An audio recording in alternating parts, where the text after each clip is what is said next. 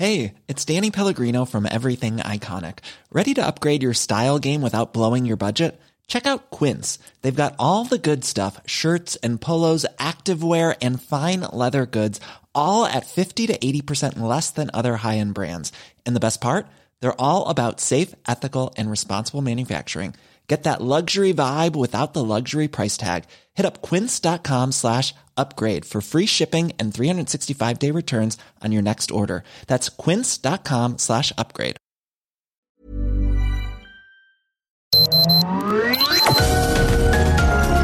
Heraldo Media Group presenta Sergio Sarmiento y Lupita Juárez. Información veraz y oportuna con un toque personal y humano. Por El Heraldo Radio, donde la H suena y ahora también se escucha.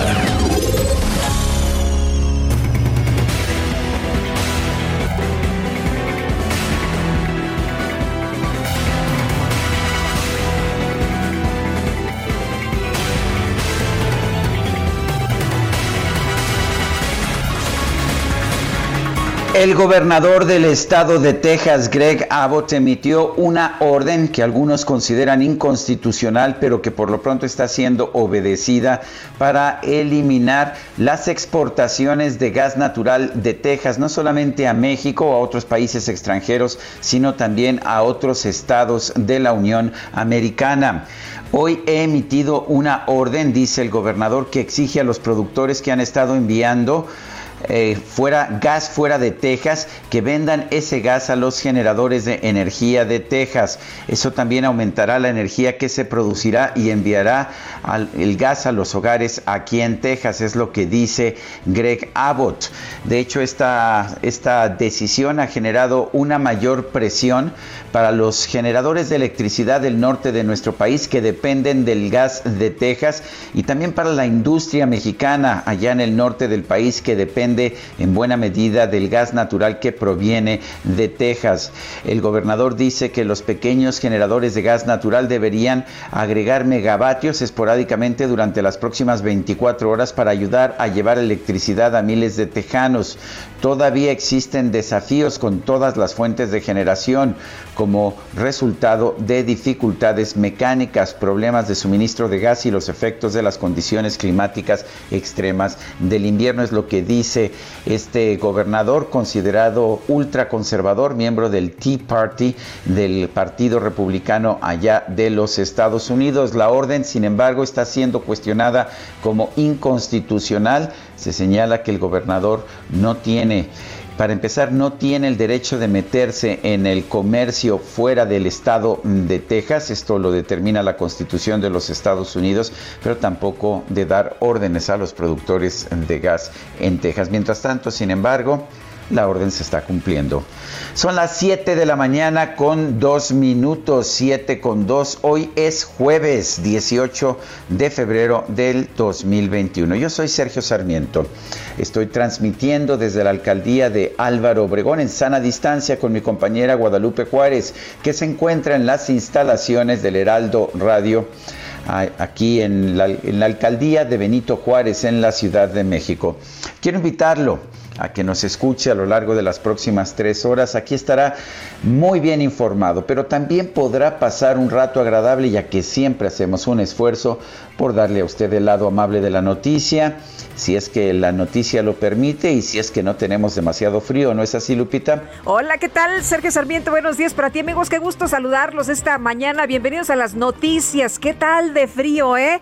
Bueno, muchos de nuestros amigos ya están posteando cómo están sus temperaturas y la sensación térmica en muchos lugares del país es, pues, en realidad un frío, Sergio, eh, que está por abajo de, pues ya sabes, menos 4, menos 5, eh, menos 8, eh, eh, en fin, en diferentes partes. Nos decía Itzel al principio de la semana que, por ejemplo, allá en el norte, en Chihuahua, estaban en menos 9 grados. Así empezamos la semana. Pero bueno, pues hay que echarle ganas y vamos con la información que tiene que ver con estas fotografías que se estaban tomando a la credencial del INE y que hacían también eh, los siervos de la nación, estos funcionarios públicos del gobierno federal, quitarse a las personas sus cubrebocas y bueno, pues eh, para tomarles las fotos dicen que ya no son requisitos para la vacuna.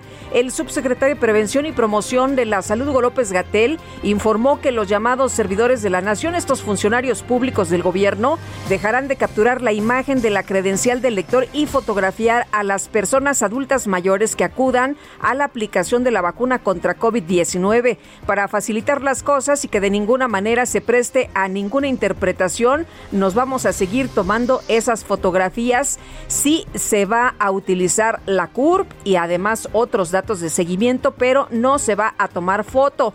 Indicó que únicamente se va a requerir a las personas los datos de su clave única, la CURP, nombre, domicilio, teléfono y datos como el lote de la vacuna y el laboratorio de la misma. Se ha revelado que el INAI ya requirió al gobierno federal contar con el aviso de privacidad correspondiente, mismo que se comprometió a ponerlo o a disposición de los ciudadanos que acuden a inmunizarse. El Instituto Nacional Electoral y el Instituto Nacional de Transparencia y Acceso a la Información expresaron su preocupación por el uso de datos personales de los ciudadanos por parte del gobierno federal.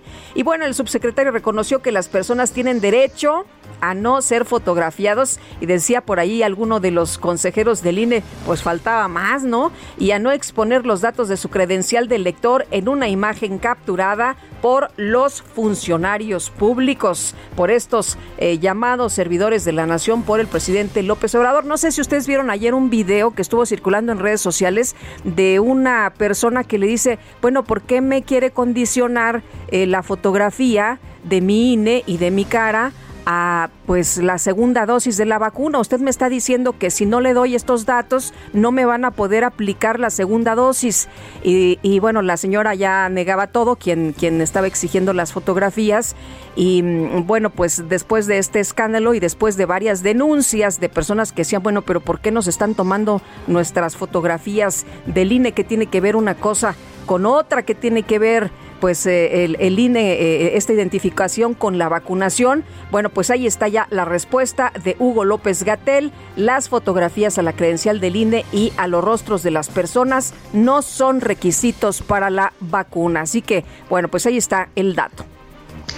Sigue creciendo el número de mujeres activistas, escritoras, investigadoras, actrices que exigen al presidente Andrés Manuel López Obrador romper el pacto de machismo eh, que, lleva, que ha llevado a mantener a Félix Salgado Macedonio como candidato de Morena al gobierno de Guerrero, a pesar de las acusaciones de violación y de abuso sexual en su contra. Eh, muchas de estas mujeres se mostraron en redes sociales con la leyenda Presidente rompa el pacto y mostraban la leyenda a través de cartulinas. Esta es la oportunidad para el presidente y Morena de demostrar si realmente son diferentes y tienen decencia. No con el machismo avalando un candidato como Félix Salgado, publicó la escritora Alma Delia Murillo.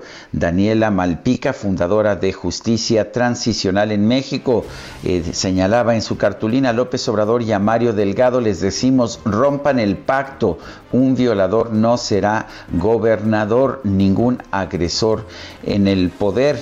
Esta exigencia fue impulsada por la colectiva nacional feminista, por Olimpia Coral, la autora de la llamada Ley Olimpia para castigar la violencia digital y por actrices como Regina Blandón, Anabel Ferreira, Maya Zapata, Andrea Biestro y Mariana Villegas, entre otros. Este reclamo se convirtió en tendencia en redes sociales. Son las 7 de la mañana con 8 minutos.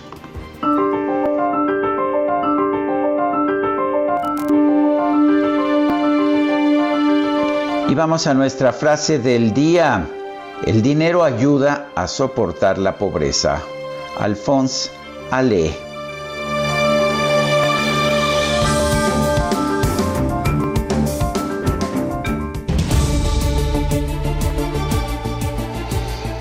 Ale. la pregunta, la pregunta del día, bueno, ayer preguntábamos temprano en la mañana, ¿debe haber inversión privada en electricidad? Nos dijo que sí, 94.6%, que no, 4.2%, no sabemos, 1.2%. Recibimos 8.947 votos esta mañana. Ya coloqué en mi cuenta personal de Twitter Arroba Sergio Sarmiento, la siguiente pregunta, ¿piensa usted vacunarse? Nos dice que sí, 80.6%, que no, 9.8%, lo estoy pensando, 9.6%. En 45 minutos hemos recibido 1.724 votos e interesante, eh, todavía son casi 20% los que dicen que no o lo estoy pensando. Las destacadas del Heraldo de México. Y ya está con nosotros Itzel González con las destacadas. Itzel, ¿cómo te va? Muy buenos días. Lupita, Sergio, amigos, muy buenos días. Excelente jueves 18 de febrero. Lupita, ¿tú te vas a vacunar? ¿O lo estás pensando? ¿Cómo que lo estoy pensando? Yo ya quisiera que estuviera la vacuna aquí, pero pues este ritmo no sé. Que en 170 años. Algunos dicen que en 170, otros que 17 años. Pues esperemos que no. La verdad es que eh, eh, necesitamos la vacuna, necesitamos que sea pronto. Ojalá que todos los laboratorios puedan producir lo más rápido que se pueda y que pues estemos hablando, Itzel, de que nos toca ya vacunarnos, ¿no? Pues ojalá, pero yo ya estoy preparada con mi credencial, pero porque Quique me dijo, no va a haber destacada si no me dejas tomarle una foto a tu credencial. No, ya le dije, ya cuidado, no eh, se puede. Cuidado, cuidado con eso. Quique, ya no se puede. Cuidado con eso, quéjate. Cuidado con eso. Así es. Quéjate ante el INE, por favor. El, el INE de aquí del, del 98.5 FM, ¿verdad? Que, que bueno, ahora sí tenemos que trabajar, así que ¿qué les parece si arrancamos con las destacadas del Heraldo de México? En primera plana, crisis económica, morosidad en su tope máximo en una década. Al menos 30% de los mexicanos dejó de pagar deudas como tarjetas de crédito durante la emergencia sanitaria. País, Marcelo Ebrard reclama inequidad en vacunas. Denuncia que el mecanismo COVAX de la ONU ha resultado insuficiente debido a que 10 países ya acapararon 75% de biológicos en el mundo. Ciudad de México a alcaldes. Morena define a 14 candidatos. Faltan por precisar los aspirantes en Coyoacán y Coajimalpa. Siete buscarán reelección. Estados Coneval impera opacidad en apoyos. Evaluación detecta que planes de ayuda por pandemia carecen de estrategias claras. Orbe Vacunas se asoma fantasma del desperdicio.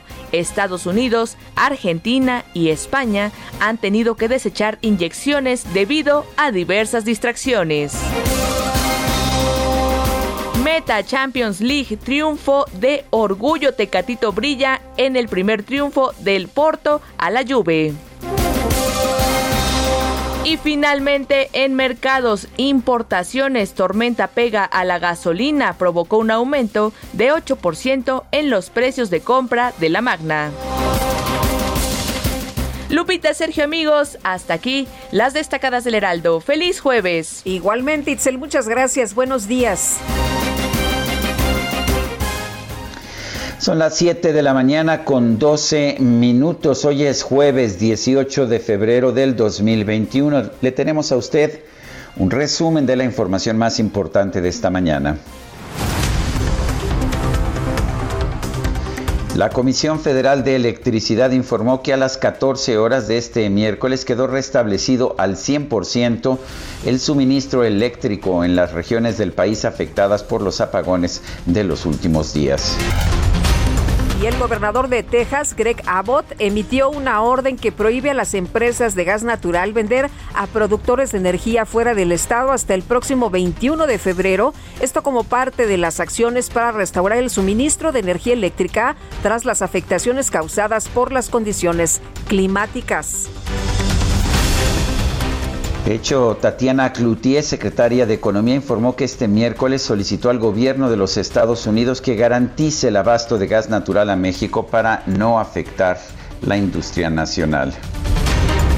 Híjole, creo que ya demasiado tarde, ¿no? Porque pues ya hay afectaciones y además afectaciones muy importantes. La productora automotriz General Motors informó que desde la noche del martes pasado detuvo las operaciones de su planta de Silao, Guanajuato, debido a la escasez de gas natural en el estado. Por su parte, Volkswagen de México informó que hoy y mañana va a detener parte de su producción en el país para cumplir con la solicitud de las autoridades mexicanas de reducir su consumo de gas natural. El secretario de Hacienda, Arturo Herrera, aseguró que en los próximos días el gobierno federal va a anunciar una reducción considerable en la carga tributaria de petróleos mexicanos. Rogelio Jiménez Pons, director general del Fondo Nacional de Fomento al Turismo, aseguró que el gobierno de México estudia un plan para promover la generación de energía solar en la península de Yucatán, lo cual representaría una inversión de más de mil millones de dólares. Y la mayoría de Morena en San Lázaro aprobó retirar de la orden del día del orden del día la discusión del dictamen de la Comisión de Economía que señalaba que no es viable la reforma a la ley de la industria eléctrica enviada por el Ejecutivo. La diputada del PAN, Saraí Núñez, señaló que con estas acusaciones Morena atenta contra la economía de los ciudadanos. Lo que hoy hizo Morena y sus aliados al no permitir que esta comisión emitiera una opinión para un tema tan delicado y que afectará nada más y nada menos la economía de las y los mexicanos. Hoy lo que esto resultará, esta terrible propuesta, resultará en que las y las familias tendrán que pagar mayores costos de energía. La senadora del PAN, Kenia López, presidenta de la Comisión de Derechos Humanos de la Cámara Alta, condenó la postulación del senador con licencia Félix Salgado Macedonio como candidato de Morena al gobierno de Guerrero por las denuncias en su contra por presunta violación. Morena eh, pues aplasta, minimiza o disminuye eh, la exigencia pues, de, las mujeres, no solamente de Guerrero, sino de todo el país, eh, pidiendo que no haya en la boleta personas puedan ser señaladas por agresiones a mujeres o incluso por violaciones. Y la dirigencia nacional del PAN difundió un video en el que distintas legisladoras exigen que se frene la candidatura de Félix Salgado Macedonio. No aceptamos que hombres con acusaciones de abuso sexual alcancen ningún puesto de poder. Las mujeres tenemos derecho a vivir libres de violencia. Un presunto violador no debe ser gobernador. Ya basta. Un grupo de activistas, escritoras, investigadoras y actrices exigió al presidente López Obrador que rompa el pacto que mantiene con Félix Salgado Macedonio y evite que éste se convierta en el candidato de Morena al gobierno de Guerrero. El consejero presidente del INE, Lorenzo Córdoba, firmó un memorando de entendimiento con la ONU Mujeres para aplicar mejores prácticas de inclusión en el próximo proceso electoral a fin de erradicar la violencia política de género en las campañas. La próxima jornada electoral será sin duda el día que mejor ejemplifique los logros de nuestra democracia en materia de paridad e igualdad de derechos. Miles de mujeres candidatas, miles de mujeres haciendo campaña y millones de mujeres votando es la imagen que desde el INE queremos registrar como la imagen representativa de este proceso electoral.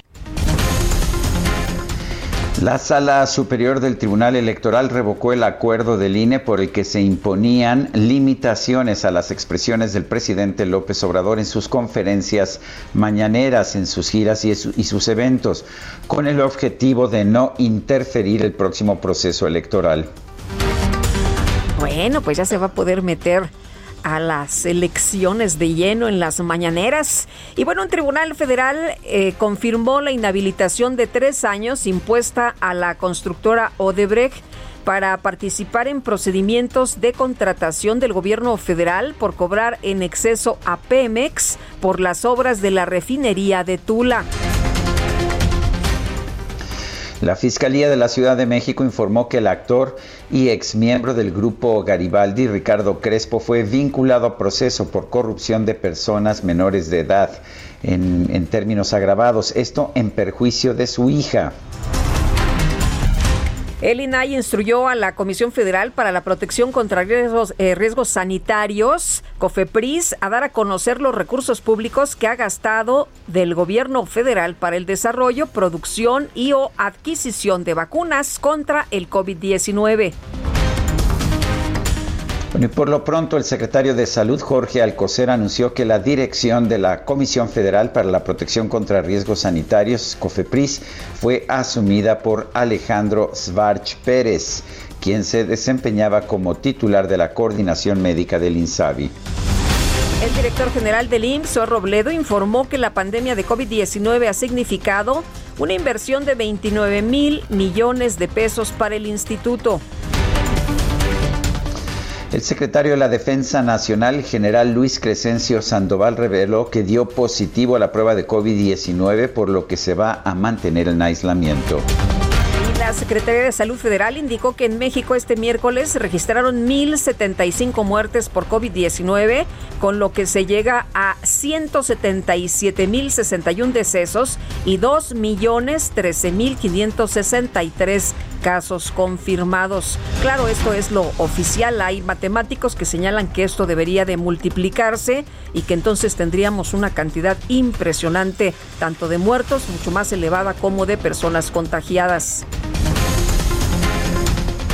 El subsecretario de Prevención y Promoción de la Salud, Hugo López Gatel, indicó que ya no se va a permitir que se tomen fotografías de las personas que reciben la vacuna contra el COVID-19 y de sus credenciales de elector para que no se preste a malas interpretaciones. En ninguna circunstancia se debe restringir el acceso a la vacuna a una persona que tome la decisión libre y soberana de que no se le tome fotografía a su credencial o a su persona. Toda persona, de acuerdo a la ley de protección de datos personales en posesión de los sujetos obligados, tiene el derecho inalienable de decidir que no se le tome la fotografía. Para facilitar las cosas y tener absoluta claridad al respecto, no vamos a seguir tomando esas fotografías. Bueno, y en su conferencia de prensa matutina, el presidente López Obrador dijo sobre los apagones de esta semana que aunque todo el problema se da en Texas, todo el cuestionamiento es a la Comisión Federal de Electricidad, óigame usted, y al gobierno de México. Aunque el problema se origina incluso en Estados Unidos, en Texas, para ser precisos, todo el cuestionamiento es a la Comisión Federal de Electricidad, al gobierno de México. Por eso es muy importante pues tener todo el panorama. Hubo un expresidente que hasta puso en su red, en su Twitter,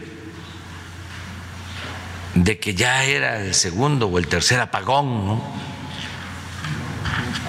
Este, lo que mostraba el mal manejo, la ineficiencia de la política energética del país. Bueno, pues es el quinto apagón que tenemos. Eh, aunque el presidente pues no, no le gustan estas observaciones. Y bueno, los especialistas lo que han señalado es que no hubo planeación del gobierno mexicano. Señalan que pues se pudieron comprar gas barato y no lo hicieron y además dejaron de invertir en generadores de gas aquí en México. El subsecretario de Prevención de la Salud, el doctor López Gatel, informó que el próximo 20 de febrero podrían llegar a México las primeras 200 mil dosis de la vacuna contra el COVID-19 Sputnik V, desarrollada en Rusia. Y el secretario de Relaciones Exteriores, Marcelo Ebrard, denunció ante el Consejo de Seguridad de la ONU que el mundo enfrenta un problema de acaparamiento de vacunas contra el COVID-19 por parte de los países con mejores pues, condiciones económicas. El secretario general de la ONU, Antonio Guterres, hizo un llamado para crear un plan global de vacunación contra el COVID-19 y pidió a los países del G20 que lideren esta iniciativa. Y los Centros para el Control y Prevención de Enfermedades de los Estados Unidos informaron que el ritmo de vacunación contra el COVID-19 en ese país se incrementó a 1.7 millones de dosis al día. Este miércoles el gobierno de Colombia comenzó la aplicación de vacunas entre el personal del sector salud con dosis adquiridas a través de la iniciativa COVAX. Autoridades sanitarias de Sudáfrica anunciaron que este miércoles comenzó su campaña de vacunación contra el COVID-19 con la fórmula desarrollada por la farmacéutica Johnson Johnson. En información deportiva, el Porto con Jesús el Tecatito Corona derrotó por marcador de 2-1 a la Juventus en el partido de ida de los octavos de final de la UEFA Champions League. Mientras que el tenista serbio Novak Djokovic se convirtió en el primer finalista del Abierto de Australia tras imponerse al ruso Aslan Karatsev. Son las 7 con 24 minutos. Guadalupe Juárez y Sergio Sarmiento estamos en el Heraldo Radio. Regresamos.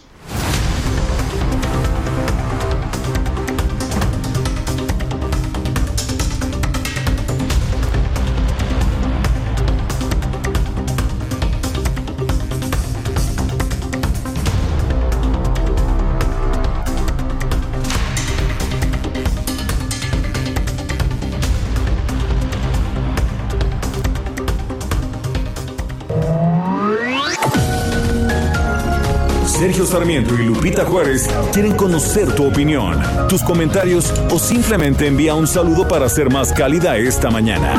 Envía tus mensajes al WhatsApp 5520 109647.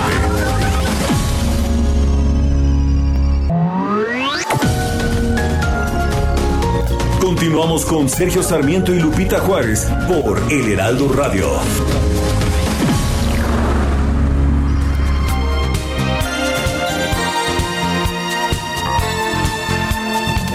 Día llegará que ya de tanto ir y venir rodando, el cuerpo me dirá que no, que pare, que ya está cansado.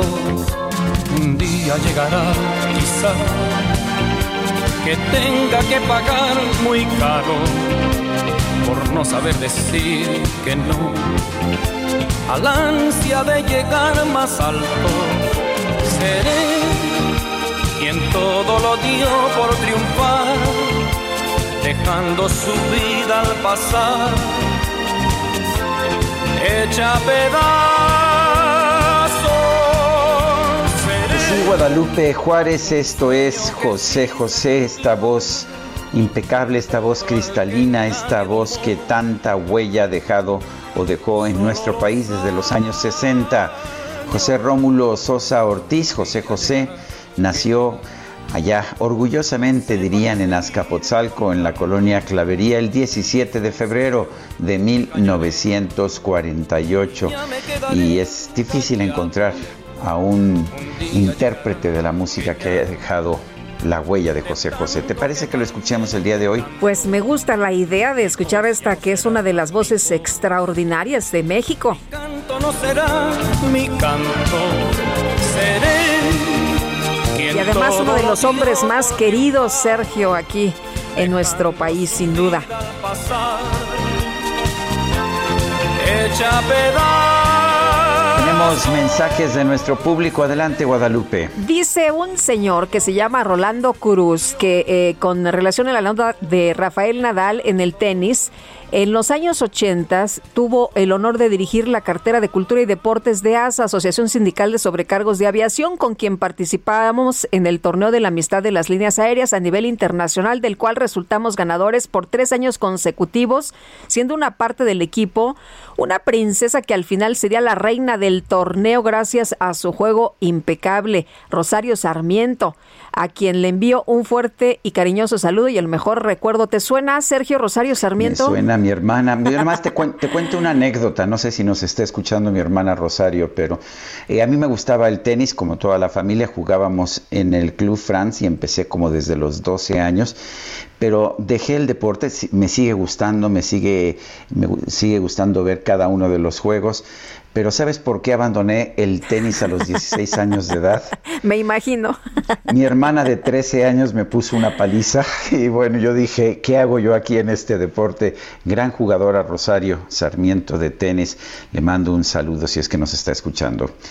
Y dice otra persona, ayer me vacunaron en la Magdalena Contreras, todo razonablemente bien, salvo que al final piden que se quede uno para observación de posibles reacciones. Y los chalecos guinda guinda color morena de la Secretaría del Bienestar. Ellos fotografían el INE y toman foto de los vacunados sin dar explicación de para qué y sin aviso de protección de datos. Muy ominoso, pues el personal de salud con chaleco verde ya antes había tomado los datos necesarios para dar aviso para la segunda dosis. Es claramente ilegal solicitar datos sin dar explicaciones ni garantías de protección de datos. Y efectivamente tiene usted razón. Y de hecho ayer el subsecretario de Salud el doctor Hugo López Gatel dijo que se va a retirar esa práctica y creo que hacen bien en hacerlo porque pues era una práctica absolutamente inaceptable que además me parece que puede conducir a abusos de todo tipo, incluso electoral. Pero en fin, Lupita, adelante. Pues fíjate, Sergio, que México llegó a 177.061 defunciones a causa del COVID-19, esta cifra impactante. De acuerdo con la información de la Secretaría de Salud, reitero, son datos oficiales. Y Gerardo Suárez está ya listo para darnos los detalles. Hola Gerardo, buenos días. Muy buenos días, Sergio y Lupita. En México se acumularon 177.061 muertes confirmadas por COVID-19. Así lo informó el director general de epidemiología, José Luis Salomía. En comparación con el día anterior, anoche se notificaron 1.075 nuevas defunciones. En conferencia, José Luis Salomía dijo que hay dos millones doscientos ocho mil seiscientos sesenta y ocho casos estimados de coronavirus SARS-CoV-2 que se han acumulado a lo largo de la epidemia y en el caso de la hospitalización se reporta un promedio nacional de ocupación del 39%. Sergio Lupita, en, en el caso de la vacunación, ayer se, se llegó a la cifra de un millón cincuenta y ocho mil ciento treinta y nueve dosis, de las cuales ayer miércoles se aplicaron poco más de 104 mil. Eh, esto en el caso de la vacunación tanto a los adultos mayores como la segunda dosis al personal de salud. Este es el reporte. Muy bien, muchas gracias, Gerardo. Hasta luego, buenos días. Hasta luego, muy buenos días. Pues son 177.061 defunciones y esto que son datos oficiales. Hay quien señala que esto, pues en realidad es mucho mayor. Sí, dicen que hay que multiplicarlo por lo menos por tres debido a que México sigue siendo uno de los países del mundo que menos pruebas ha aplicado. El PAN denunció la solicitud de credenciales de elector como requisito para vacunar a los adultos mayores. Nayeli Cortés, cuéntanos adelante. Sergio Lupita, buenos días. El PAN pidió al INE ordenar al gobierno federal que no exija la presentación de la credencial de elector como requisito para que los adultos mayores accedan a la vacuna contra la COVID-19. A través de una queja presentada contra Morena y quien resulte responsable, el partido asegura que esa conducta facciosa viola la Constitución. En su queja, suscrita por Víctor Hugo Sondón, que es el representante del PAN ante el INE, el partido agrega que Morena se aprovecha alevosamente de la emergencia sanitaria que hace necesaria la inmunización. Por ello, le solicita al instituto que su comisión de quejas y denuncias sesione para determinar si es necesario emitir esta medida inhibitoria, es decir, solicitar al gobierno federal no requerir la credencial de elector antes de vacunar. El reporte. Bueno, pues Nayeli, muchas gracias por esta información. Y bueno, ya sabemos de hecho que, que, ya no se va a estar requiriendo, por lo menos eso es lo que señaló el día de ayer el subsecretario de Salud. Sí, oye, y la credencial del INE, decía ayer el presidente del Instituto Nacional Electoral, es el principal documento de identificación en México y es correcto su uso para verificar la, la identidad de las personas en la vacunación. Y, y señalaba en este tuit que mandó el día de ayer, después de la conferencia de salud por la tarde, reconocemos la decisión de la Secretaría de Salud de instruir que deje de fotografiarse o fotocopiarse en los módulos de vacunación. Y bueno, pues bueno, hay... Adelante, adelante. Ayer, durante la conferencia de prensa matutina, el presidente López Obrador aclaró que se les pide la credencial de línea a los adultos mayores en los centros de vacunación contra COVID-19 para verificar que tienen más de 60 años y que viven en esa alcaldía, por lo que no tienen ningún fin electoral. Pero la gente decía, bueno, ya les enseñé mi credencial, ya tomaron mis datos, ¿por qué le tienen que tomar una foto adicionalmente a mi INE y aparte me hacen que me quite el cubrebocas y me toman una fotografía a mí. Bueno, pues vamos a platicar con Marco Antonio Baños, ex consejero del Instituto Nacional Electoral. Marco, qué gusto saludarte. ¿Cómo te va? Buenos días. Lupita, Sergio, muy buenos días. Un saludo muy afectuoso a todo el auditorio. Eh, parece, Marco Antonio, que ya se ha echado para atrás el gobierno de la República o la Subsecretaría de Salud en particular de pedir este requisito. Pero, ¿cuáles son los riesgos? ¿Por qué, por qué, por qué es incorrecto pedir este requisito de mostrar, fotografiar la credencial del lector, pero además el rostro de la persona? Mira, eh, a mí me parece que el debate ha tomado ya una modalidad distinta Ayer la discusión central es si se podía o no eh, primero exhibir, solicitar la credencial como medio de identificación. Eso a mí me parece que es normal, que es eh, lícito que una persona se identifique, que muestre la credencial del lector, pero la segunda cuestión era la obtención de la copia o la transcripción de algunos datos en los formatos que están utilizando las personas que están eh, implementando el tema de la de la vacuna. Creo que esa parte era la que estaba generando o la que está generando mucha problemática y eso se debe fundamentalmente a que los datos personales primero no pueden ser mal utilizados con independencia de si es para efectos electorales o no. Y ya particularmente tomando en cuenta que estamos a punto de que inicien las campañas en, en algunas entidades para las gubernaturas en algunos lugares van a empezar el 4 de marzo, otras hasta el 4 de abril, pues entonces en, ese sentido se considera que recabar una eh, eh, copia de la credencial del lector en un programa tan importante como el que es el que tiene que ver con la vacunación podría generar algún uso indebido para temas electorales e incluso, eh, por un lado, estar mandando un mensaje específico de que es el gobierno y ciertos personajes públicos los que están operando la campaña y eso evidentemente estaría eh, violentando la base constitucional que dice que los recursos públicos tienen que ser utilizados con imparcialidad y no para temas electorales. Esa parte es una de las que estaban en riesgo. Y en segundo lugar, pues el tema de cómo se manejan los, los padrones de beneficiarios en un programa, en los programas sociales, pero claro, aunque esta es una política pública que tiene que ver con la pandemia, pues evidentemente tiene un uso, eh, podría tener un uso indebido el tema de la credencial. Las declaraciones que han hecho las autoridades sanitarias y obviamente el INE, pues me parece que le van dando ya un una ruta específica de, eh, una atención adecuada al uso de la credencial del lector. Eh, Marco, ¿puede haber sanciones por eh, esta situación de que estos funcionarios públicos conocidos como siervos de la nación hayan estado obteniendo datos personales de, después de la vacunación y además no solo eso, sino también condicionar la segunda dosis a algunas personas que no dejaran tomar fotografía de sus rostros o de sus cines?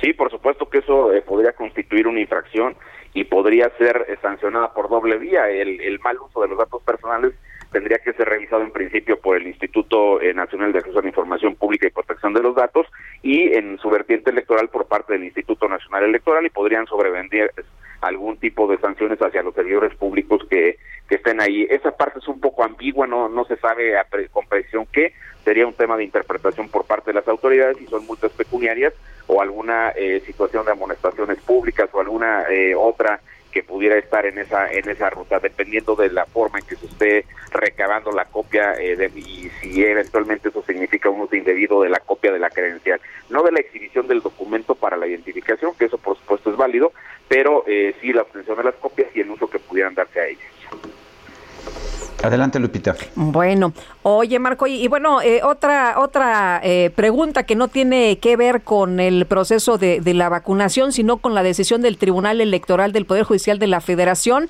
de dar, pues, oportunidad al presidente de la República de hablar del tema electoral en las mañaneras. ¿Cómo ves? Pues mira, en lo personal es una decisión que yo no comparto.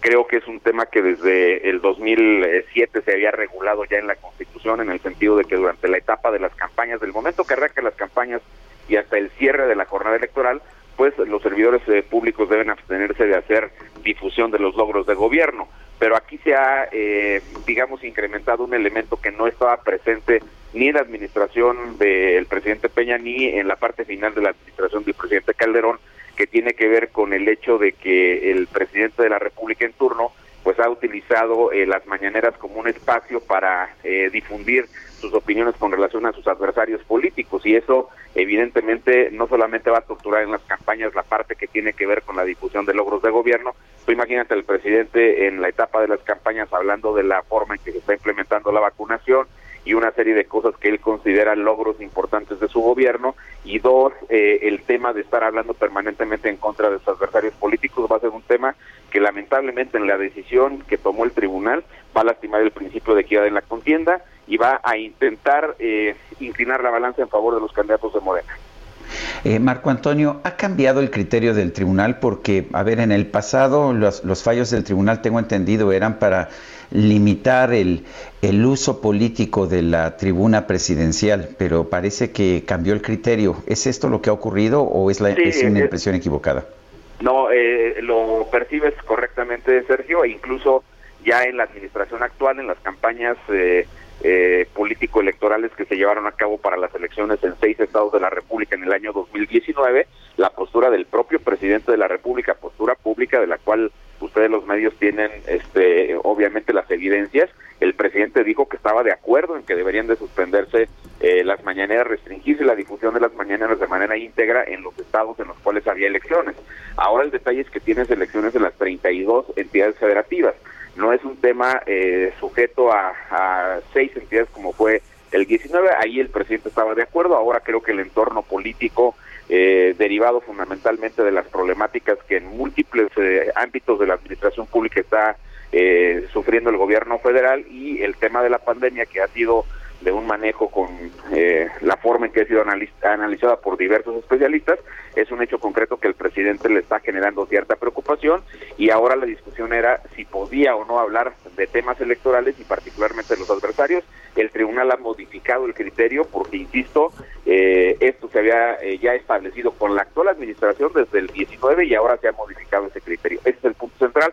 Habrá que ver con detalle lo que eh, contiene la sentencia pero lo que se está filtrando a través de los medios desde ayer en la tarde-noche, pues tiene que ver con esta, en mi opinión, lamentable decisión del tribunal que no garantiza eh, un esquema equitativo en el desahogo de la contienda, sino que podría tener efectos nocivos al principio de la queda de la contienda. la Y, contienda. y esto significa que los gobernadores también van a poder hacer lo mismo, ¿no? Pues sí, porque aquí le estás dando eh, luz verde a todos, entonces dependerá pues primero de las eh, capacidades de comunicación y de las intenciones que quieren los, tener los gobernadores para estar este, hablando de estos temas. Sin embargo, pues sabemos que el presidente de la República pues tiene eh, una enorme capacidad de comunicación con eh, toda la población, además tendrá los medios nacionales, los gobernadores estarán sujetos al ámbito específico de su jurisdicción, pero el presidente de la República tendrá cobertura nacional. Y ese es un tema que llama la atención, sobre todo si revisamos porcentajes de intención de voto como están actualmente eh, en las encuestas en cada una de las elecciones que tendrán particularmente elecciones de gobernador, 15 lugares distintos. Muy bien, Marco, muchas gracias por platicar con nosotros esta mañana. Muy buenos días. Un placer, eh, eh, gracias por la oportunidad, Sergio Lupita, muy buen día para todos. Hasta luego. Son las 7 de la mañana con 46 minutos y no solamente industrias están cerrando sus puertas en estos momentos debido a la falta de gas. Ya le comentábamos a usted el caso de empresas allá en el norte del país, de la empresa Volkswagen, de la empresa General Motors, también la empresa Audi está deteniendo su producción durante, durante un tiempo por lo menos para pues por la escasez de gas, pero también hay muchos restaurantes que se están viendo obligados a cerrar sus puertas. Ya no es por el COVID, ahora es por falta de suministro de gas natural. Manuel Lira Valenzuela es vicepresidente de la Cámara Nacional de la Industria Restaurantera y de Alimentos Condimentados allá en Sonora. Manuel Lira Valenzuela, ¿cómo está? Buenos días. Muy buenos días, Sergio Lupita. Un saludo a ustedes y a su amplio auditorio. Gracias, buenos días. Oiga, ¿cómo les está pegando la falta de gas natural? Eh, nos está pegando duro, como bien menciona Sergio. Eh, después de, estamos pasando por una etapa muy complicada derivado de la pandemia. Ahora sufrimos esta, esta falta de abasto, ¿no? Mira, eh, te ubico en el contexto muy breve. Eh, el estado de Sonora tiene eh, 12.500 eh, unidades de venta económicas de alimentos. Eh, el gas natural es distribuido en la entidad en seis de los principales municipios de Sonora. Estamos hablando que aproximadamente 7.000 negocios en estos seis municipios, de los cuales el 30% utilizamos gas natural. Ahorita eh, estamos en un predicamento aproximadamente 2.000, poco más de 2.000 establecimientos de comida derivado de esta escasez en el servicio. Hay que tomar en cuenta que la empresa que distribuye este insumo le está dando prioridad a eh, tomas domiciliarias y hospitales. En ese sentido, hemos tenido a partir de este martes, eh, de entrada se hizo un anuncio eh, bastante eh, apresurado, ¿no? De que iba a haber escasez. Eh, tuvimos que echar mano a algunas adecuaciones. Muchos de los establecimientos no estaban preparados para recibir gas LP, que en este caso eh, eh, eh, los restaurantes en el estado, aproximadamente un 30% somos los que hacemos uso de este insumo, ¿no? Entonces la estamos pasando bastante complicada, Sergio Lupita. Eh, la empresa se compromete en primera instancia a que este viernes iban a volver a surtir, eh, aunque pues todos sabemos y acaban de emitir un comunicado precisamente ayer en la noche de que el estado de Texas, eh, a través de un comunicado que a su vez dio el gobernador, iba a liberar este insumo para que saliera de ese estado a partir del próximo 21 de febrero. En ese sentido, pues eh, vamos a ver qué podemos hacer este, con las adecuaciones al cambio de gas LP, que ya de por sí son complicadas. Eh, Manuel, nos han dicho que ya eh, pues eh, se ha conseguido una hazaña. De hecho, hace unos minutos Comisión Federal de Electricidad dice que se ha conseguido una hazaña, eh, que se pierde la fuente principal de generación de electricidad en México en pocos días, que se le da vuelta a la dependencia de gas natural. Eh, ¿Cómo ves esto? Mira, lo que es una realidad es que Sonora no ha tenido cortes en el suministro de energía eléctrica. Sin embargo, no es un secreto que somos dependientes de gas natural. Pero yo le preguntaría a las autoridades, ¿por qué no producimos más gas, natural aquí en México? ¿No? Para no depender precisamente tanto del extranjero. Además, hay otras fuentes alternativas que precisamente se ha estado desestimando y desmotivando a la inversión extranjera para que echen mano de este tipo de energías. Son, en el caso de Sonora, hay siete plantas de energía solar eh, y había un proyecto para subir incluso a 12. Eh, pues ante esta incertidumbre, pues todas estas inversiones se detienen precisamente porque no hay incentivos por parte del gobierno para echar mano de estas fuentes alternativas, ¿no? Eh, efectivamente, México tiene la misma capacidad de producir gas que Texas o que el sureste de los Estados Unidos porque tenemos la misma conformación geológica, pero pues aquí está prohibido el fracking y allá en los Estados Unidos es la principal forma de extraerlo. Eh, ¿Nos beneficia a México que no podamos producir gas natural por esta prohibición? No, para nada, al contrario, Sergio, al contrario. Yo creo que en ese sentido deberíamos ser más abiertos a la iniciativa privada, algo que ha limitado mucho esta administración federal y pues ahí están los resultados desafortunados. Eh, Manuel, ¿cuándo ves tú que pudieran resolverse las cosas o cómo estarían ustedes eh, eh, pues tratando de, de, trabajar? Bueno, de entrada todo depende de las condiciones climatológicas del estado de Texas. Como ustedes saben, ha habido muchos cortes, tanto de energía como que de gas natural, que es la principal fuente de calor en, muchos de los domicilios de ese estado de la Unión Americana. Esperamos nosotros que el próximo 21 de febrero, esto es en unos días, se pueda regularizar el abasto tomando en cuenta que ya las condiciones climatológicas en este estado sean favorables y que por decreto estatal el gobernador anuncie que ya las empresas productoras de gas puedan exportar gas a México. Bueno, por lo pronto, ¿qué están haciendo para sobrevivir los restaurantes allá en Sonora, aquellos que están siendo afectados? Bueno, de entrada te comentaba ahorita, Sergio, estamos haciendo el cambio a gas eh, LP. El gas LP no ha tenido ningún problema en afectación de proveeduría. Es complicado, hay que tomar en cuenta, informarle a, los radioescuchas que eh, el gas eh, LP tiene un ma mucho mayor nivel de combustión y en ese sentido hay que hacer algunas adecuaciones en las cocinas. Imagínense pues que el gas es el alma de una cocina, imagínense un restaurante sin cocina, pues es imposible, ¿no? Entonces hay que cambiar tomas eh, de tubería, hay que cambiar eh, espreas, hay que cambiar reguladores, hay que hacer una serie de adecuaciones que aunque no son demasiado complicadas, tampoco son rápidas, ¿no? Eh, eso en un caso de nuestra industria, pero hay que tomar en cuenta que sí hay otras muchas industrias que dependen 100% del gas natural y que en su caso no es tan fácil hacer esta conversión a gas LP. aparte, pues todo el mundo sabemos que el gas natural es mucho más económico que el gas eh, licuado a presión o líquido en este caso. Bueno, pues yo quiero, yo quiero agradecerte, Manuel Lira Valenzuela, vicepresidente de la Cámara Nacional de la Industria Restaurantera y Alimentos Condimentados en Sonora, el haber conversado con nosotros. Muchas gracias a ustedes. Hasta luego, un abrazo, muy buenos días. Oye, y dice una... Sí, adelante, Sergio. Y fíjate lo que nos dice Daniel Evaristo Guillén, él es supervisor de obras, dice, nosotros como supervisores sí prevemos las dos tomas, una de gas natural y otra de gas licuado para edificios, también para el agua. Sí, y dice Enrique del Mante desde Tamaulipas, saludos Sergio Lupita, 6 grados y tampoco tenemos gas. Son las 7.54, Guadalupe Juárez y Sergio Sarmiento. Estamos en el Heraldo Radio. Regresamos. El cuerpo me dirá que no, que pare, que ya está cansado. Un día llegará, quizá, que tenga que pagar muy caro por no saber decir que no. Al ansia de llegar más alto, seré quien todo lo dio por triunfar, dejando su vida al pasar, hecha pedazos.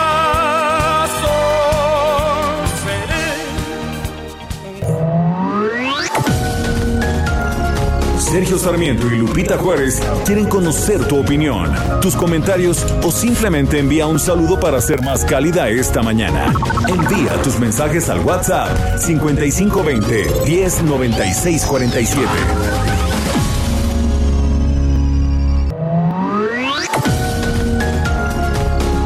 Continuamos con Sergio Sarmiento y Lupita Juárez por El Heraldo Radio.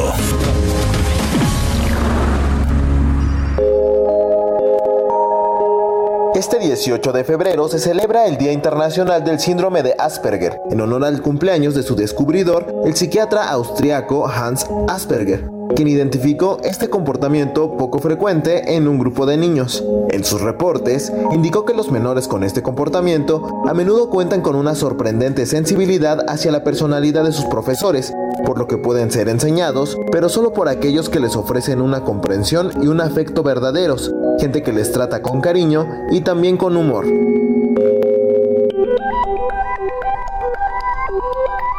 Pesar de que sus estudios fueron publicados en 1943, fue hasta la década de los años 90 cuando sus notas y descripciones cobraron valor para los estudiosos del autismo y enfermedades neurológicas en general.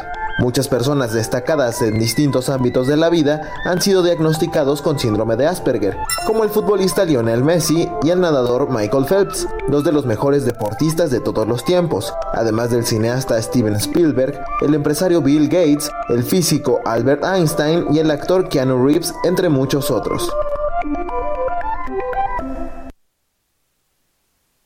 Si me dejas ahora, no seré capaz de sobrevivir. Me encadenaste a tu falda y enseñaste a mi alma a depender de ti. Ataste mi piel a tu piel y tu boca a mi boca.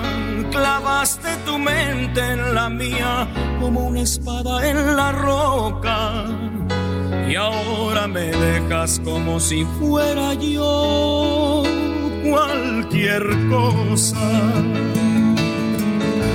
Si me dejas ahora, no seré capaz de volver a sentir. Me alejaste de todo y ahora dejas que me hunde en el lodo. Me cuesta tanto creer que no tengas corazón que yo he sido en tu cadena de amor. Seguimos escuchando a José José. Ayer fue su cumpleaños y mucha gente lo festejó.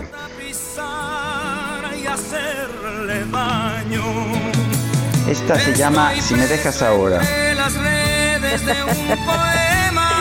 Ay, ay, ay, aquí ya sabes, interpretación dramatizada y toda la cosa. ¿En serio? Sí, No, sí, de la que, de la que te que pierdes. ay, ay, ay. Ya, hombre. Señor, levántese, sacúdase y sígale ya. Bueno, muy bien.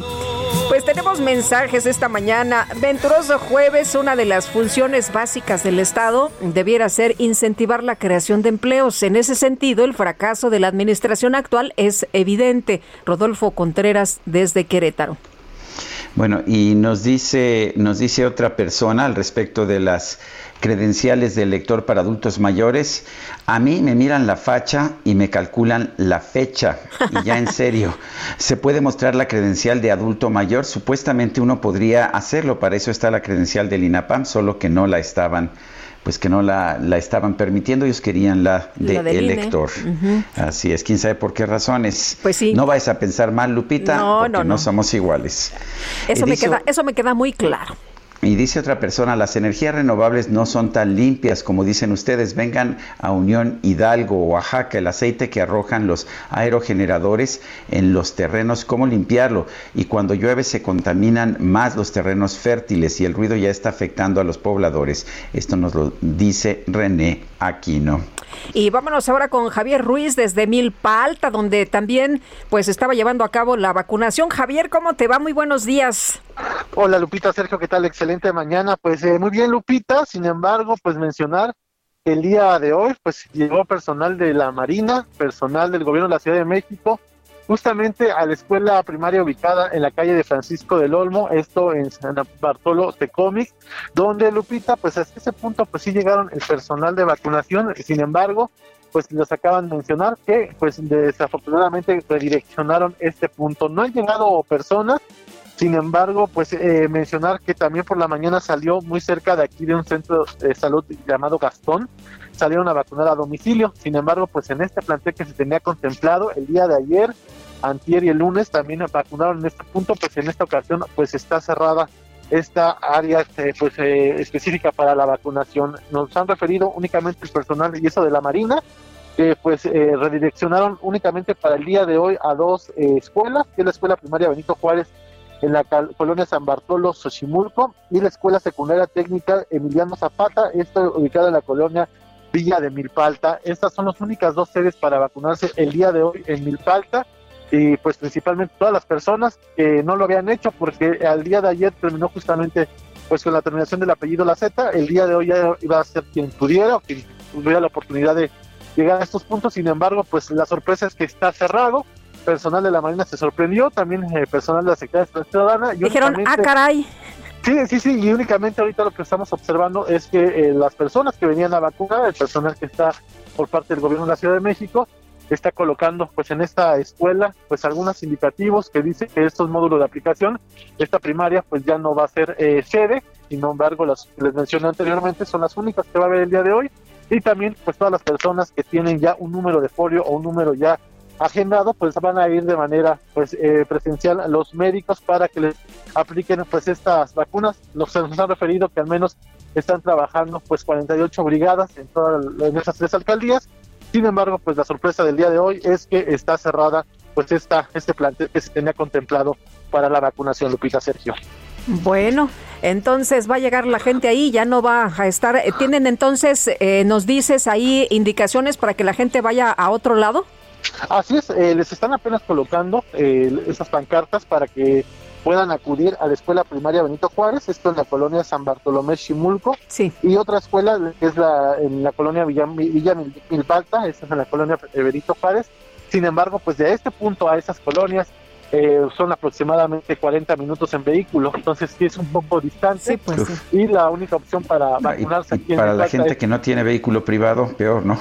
Sí, más complicado y también eh, también mencionar que aquí en muchos en estos puntos pues también no hay acceso al transporte público, hay muy pocos transportes públicos, entonces es muy complicado llegar a esos dos puntos. Sin embargo, pues hasta algo que suena muy raro es que el personal de la Marina pues se haya sorprendido de que pues estuviera cerrado este punto y los hayan mandado cerca Lupita. Bueno, a lo mejor hay un poco de desorganización. Muchas gracias, Javier, por este reporte. Muy buenos días. Estamos atentos, hasta luego, buenos días. Son las 8 de la mañana con 7 minutos. Eh, hay mucha gente, muchas personas de la tercera edad que no pueden moverse por sí mismos o incluso no pueden moverse aún con el apoyo de familiares. Por eso está comenzando la vacunación en asilos y domicilios de personas con problemas de movilidad en la Ciudad de México. Eduardo Clark García es director general de Gobierno Digital de la Agencia Digital de Innovación Pública de la Ciudad de México. Don Eduardo Clark, buenos días. Hola Sergio, hola Lupita, gracias. Buenos días, ¿qué tal? A ver, ¿cómo, ¿cómo se está determinando cuáles son las uh, eh, cuáles son las personas a las que hay que ir a vacunar en casa? Claro, pues mira, ustedes recordarán hace algunas semanas el gobierno de la República publicó esta página mivacuna.salud.gov.mx donde la gente se registraba para este proceso de vacunación. Las personas que ahí se registraron recibieron una llamada para identificar si podían transportarse por sus propios medios a la unidad vacunadora o no. De estas personas que se registraron las alcaldías, alcaldía Milpalta, Magdalena Contreras y Coajimalpa, cerca de 1.200 nos refirieron no poder moverse y salir de su domicilio de la vacunación. Esas son el padrón principal que estaremos visitando desde ayer y durante el resto de la semana. De igual manera, si alguno de ustedes requiere este apoyo y no se registró, no hay problema, marquen a Locatel y los damos de alta en ese padrón. Eduardo, hay muchísimas dudas de personas que se supone les iban a llamar para irse a, los módulos de vacunación y nunca les llamaron y la gente se quedó esperando. Se supone que hoy empiezan los rezagados o faltantes. ¿Qué, hacen estas personas? En este sentido, cualquier persona residente de estas tres alcaldías que ya mencionaba, y es importante que sea residente de esas tres alcaldías, puede acudir a los 10 módulos que tenemos abiertos el día de hoy. Nosotros en los últimos tres días, en lo que lleva el programa de vacunación, hemos vacunado ligeramente más de 76 mil personas de un padrón de adultos mayores total de las alcaldías de cerca de 80 mil. Entonces esperamos que todavía haya algunos rezagados. Ellos pueden acudir durante el día de hoy. Si hoy no llegamos a nuestra meta de otros 4 o 5 mil vacunas, también es probable que abramos mañana. Eh, y la, el objetivo es que vayan hoy o mañana a estos 10 puntos que hemos estado abriendo. Son menos de los 70 que había antes, porque tenemos ahora mucho menos necesidad de vacunar, ya no son 30 mil al día como tuvimos que hacer los días previos. Eh, y por esta razón es importante que si ustedes lo requieren, sí verifiquen muy bien cuáles son los 10 puntos para que se trasladen a uno de ellos. O en caso de no poder trasladarse, marquen a Locatel para el programa que ya comentábamos de las brigadas domiciliarias. El, eh, ¿Qué pasa si una, bueno, qué pasa si una persona o si una familia eh, no acuden, nadie los llama? Eh, ¿Cómo le hacen para decir aquí tengo un familiar que necesita vacunarse y que no se puede mover? ¿A quién le llaman? Por favor, por favor marquen a Locatel al 55 56 58 11 11, que es el Centro de Atención Ciudadana de la Ciudad de México. Ahí refieran que requieren la atención del programa de vacunación a domicilio, los dan de alta en el padrón, les toman unos datos y de esa manera los incluimos en la lista de personas a vacunar. Es importante notar que eh, posterior a darlos de alta se hace una llamada de verificación nada más para entender cuál es la situación del limitante de movilidad. Nosotros no podemos visitar todos los hogares de la ciudad, ojalá pudiéramos hacer a domicilio, entonces hace un pequeño cuestionario para entender si lo que se requiere es verdaderamente ir a domicilio o podemos solventar la necesidad con mandar a alguien del gobierno de la ciudad que transporte a la persona a unidad vacunadora, porque habrá personas que pueden tener problemas de movilidad muy serios, pero que se solventan con el acompañamiento, o personas que de plano no puedan salir de su hogar. Ambos están eh, contemplados en este esquema. Em, ¿Qué pasa con las personas que, que, de plano no saben dónde están los módulos? También pueden llamar a Locatel y ahí se les eh, informa en qué módulo o qué módulo les queda más cerca. Es correcto. Cualquier persona que tenga cualquier duda, Locatel tiene una serie de información muy amplia de la vacunación, la misma que encontrarían en redes sociales, la misma que encontrarían en los portales, la misma que le estoy haciendo referencia ahora. Entonces, ante la duda, marcar a Locatel. Eh, nos dice una persona que se llama Pedro Torres que si tienen ya la información de qué alcaldías siguen para la vacuna. Todavía no. El objetivo es seguir en las siguientes semanas con una nueva ronda de alcaldías, pero va a depender, y aquí una disculpa, pero depende enteramente del suministro internacional de vacunas, dependerá de las fechas que nos dé el gobierno de México de cuándo llegan vacunas. Tan pronto ellos nos confirmen van a llegar tal número de vacunas, nosotros hacemos la planeación de qué alcaldía corresponde como la siguiente, en qué fechas y qué módulos para comunicar a la población. Eduardo, eh, me decía una persona en el auditorio que su mamá está viviendo con ella desde hace ya un tiempo. Eh, no hizo su cambio de, INE y que no le quisieron aplicar la, vacuna que porque pues eh, no hizo el cambio de domicilio. ¿qué, ¿Qué ocurre aquí? Porque nos dicen que no es necesario pues este tema del INE. Si es necesario, no es necesario. ¿Qué se les dice a las personas para que no se queden inconformes, molestas o, o pues desorientadas. Claro, miren, les comento, en esta primera etapa estamos vacunando 80 mil personas, 80 mil adultos mayores de un universo estimado de 1.6 millones de adultos mayores, es decir, es un número relativamente pequeño de vacunas que tenemos disponible. Por esta razón tenemos que ser más estrictos de lo que nos gustaría para que las personas que se vacunen comprueben la residencia en las alcaldías donde estamos iniciando. Originalmente el lunes y el martes el martes por la mañana particularmente, porque en la tarde ya sucedieron algunos problemas que ahorita les comento, estábamos siendo relativamente laxos, es decir, llegaba la gente, se les hacía un pequeño cuestionario si no tenían identificación o comprante de domicilio y se les pasaba a vacunar. Eso lo hicimos bastante bien el lunes y el martes.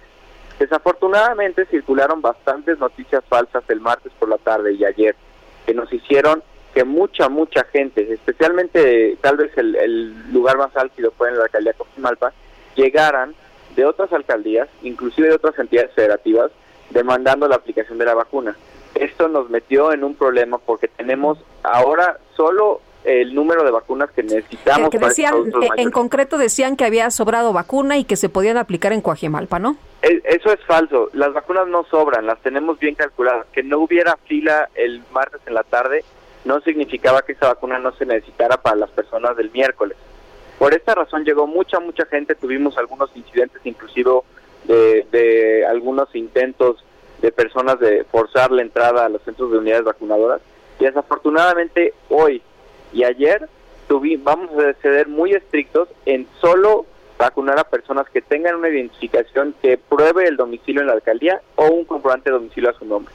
Si ustedes viven en la alcaldía Magdalena Contreras, por ejemplo, pero nunca cambiaron su domicilio a la alcaldía Miguel Hidalgo, pues tendrán que vacunarse cuando le corresponda a la Miguel Hidalgo. Ojalá eh, no hubiéramos tenido que hacer esto, pero está muy limitado el número de vacunas y conforme se vaya eh, regularizando el suministro, vamos a relajar este tipo de restricciones. Es decir, ya que tengamos más vacunas, más unidades vacunadoras, no tenemos que ser tan estrictos en verificar domicilio. Pero en esta primera etapa, 80 mil, es un número muy pequeño, sí tuvimos que ser muy estrictos en este sentido. Nos dice una persona del público, Pedro Torres, que si hay información de qué alcaldías seguirán en la lista para la vacuna. No, todavía no tenemos idea eh, exactamente qué alcaldías van a ser. Les comento cómo vamos a planearlas. De acuerdo al el objetivo del gobierno de la ciudad es vacunar alcaldías completas, no hacer pedazos de alcaldías que es mucho más complejo operar. Entonces, tan pronto cuando que nos digan cuántas vacunas van a llegar, nosotros veríamos qué alcaldías con ese suministro de vacunas podemos cumplir de manera universal. Las siguientes alcaldías, eh, pues lo que queremos es que sea un proceso similar al de estas tres, en donde tenemos muchas unidades vacunadoras y vacunamos en poco tiempo a toda alcaldía. Entonces, de acuerdo a cuántas vacunas nos den, vamos a decidir qué alcaldías podemos cubrir de manera completa con ese suministro. Oye, otra, otra llamada de nuestros amigos, eh, que una persona se registró para vacuna con COVID y luego recibió una llamada de que se registró como persona con discapacidad. Ella dijo que no, que se podía mover por sus propios medios, pero nos comenta que fueron súper insistentes para irla a visitar a su casa. Eh, la persona que llamó hasta se enojó ante la negativa de esta persona que le dijo, oiga, pero, pero ¿para qué gastan recursos del gobierno si yo me puedo ir al módulo? Eh, ¿Qué pasa? En esos casos? ¿Se queda sin vacuna la persona? No, de hecho, ella y cualquier otra persona puede acudir al módulo de vacunación independientemente de haberse registrado en la página del gobierno federal o de haber recibido una llamada o no.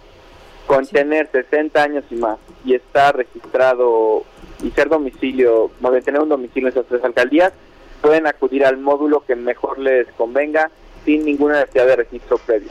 El registro previo nos ayuda pero no es indispensable. Y justamente te quería preguntar sobre esto, ¿para qué sirvió el registro?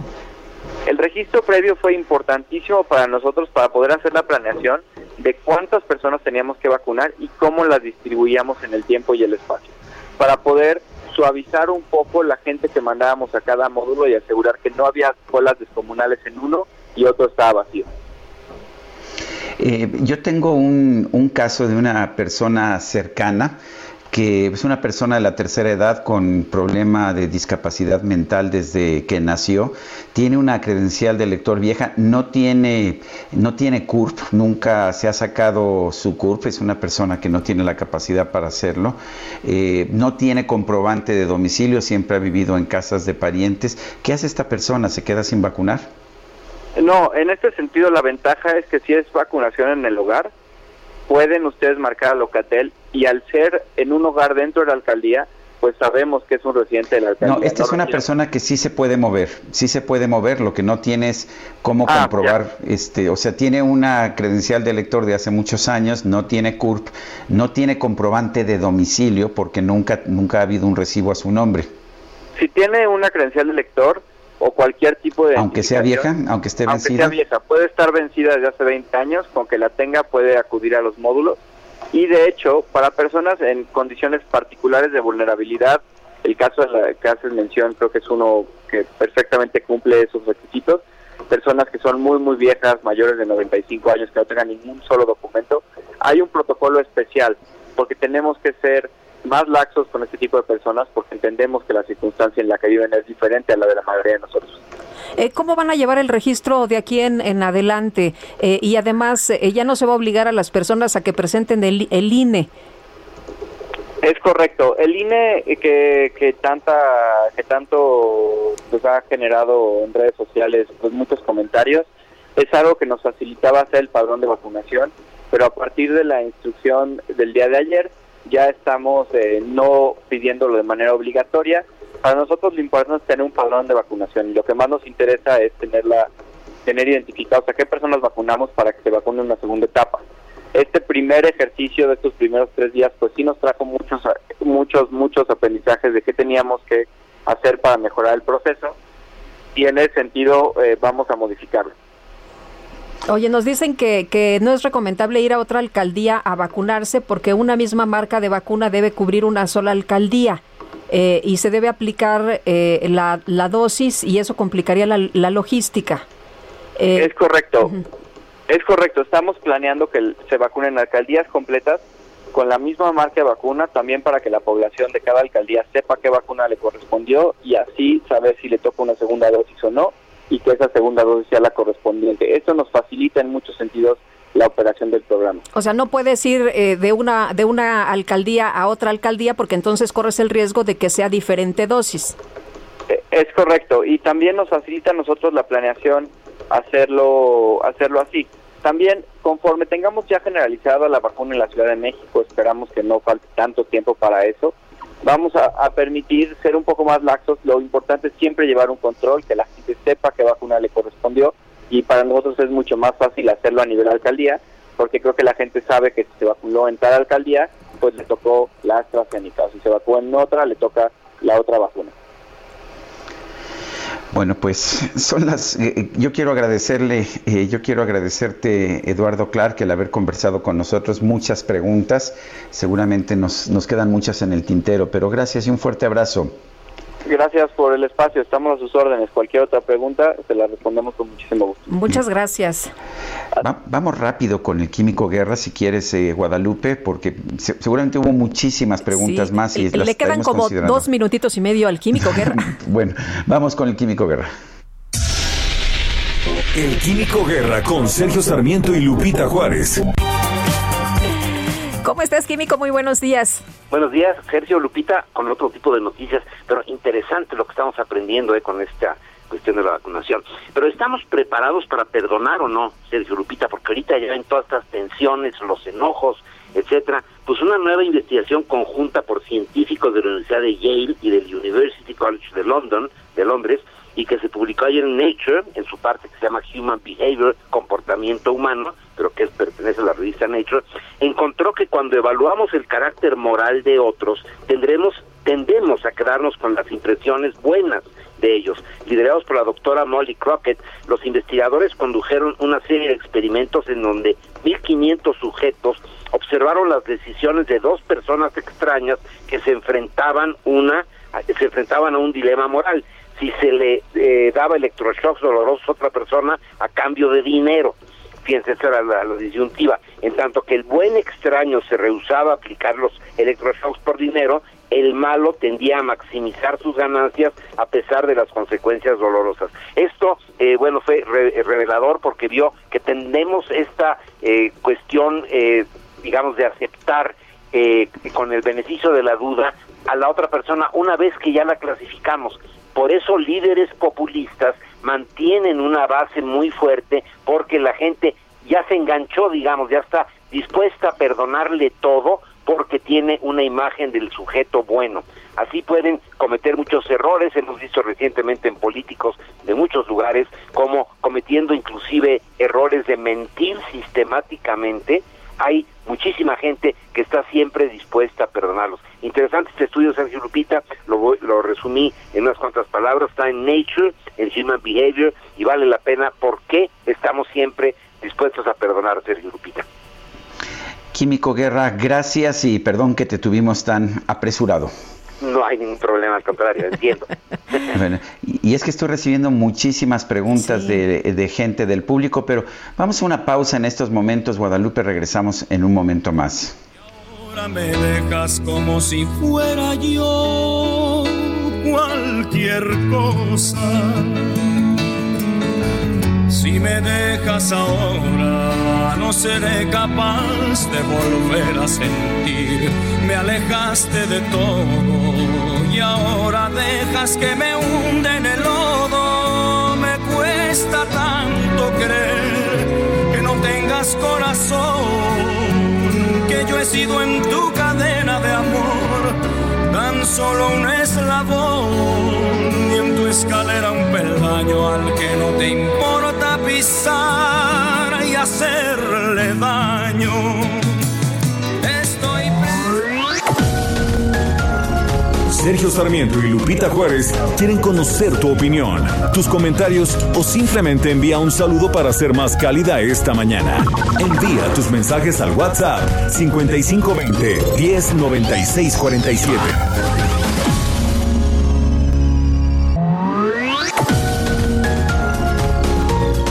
Continuamos con Sergio Sarmiento y Lupita Juárez por El Heraldo Radio.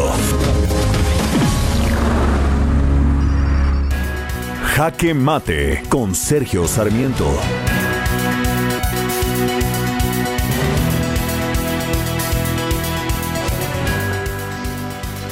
Tenemos que señalar que si bien la vacunación, por menos en lo que podemos ver en la Ciudad de México, no empezó bien, empezó con mucha desorganización, con vacunas llegando tarde, con personas de la tercera edad haciendo cola, con miembros de este servicio político, esta falange política de los servidores de la nación, exigiendo tomar fotografías de la credencial del elector y de los rostros de los vacunados. Poco a poco las cosas comienzan a mejorar, estamos viendo un mayor orden en la aplicación de las vacunas, una decisión del gobierno de incluso ir a vacunar a aquellos que no se pueden mover. Poco a poco estamos viendo que esto empieza a organizarse. Lo que nos falta ahora es tener vacunas suficientes. Eso eso no es tan fácil de lograr, estamos viendo una escasez de vacunas a nivel internacional, pero que no se nos olvide que esta enfermedad empezó hace apenas un año y que pues en un año estamos teniendo ya una vacunación masiva de millones y millones de personas. Estamos viendo de alguna forma un milagro. Ahora lo que hay que hacer es eliminar los miedos, tantos miedos que hay sobre las vacunas cuando estas pues han demostrado ser eficientes en pruebas de fase 3, incluso las vacunas chinas que se están aplicando en Chile están resultando pues muy eficaces y no están teniendo reacciones adversas superiores al 1% de los vacunados. Vamos a entender lo que está ocurriendo, vamos a aplaudir el esfuerzo que se ha hecho y vamos a vacunarnos. Yo soy Sergio Sarmiento y lo invito a reflexionar.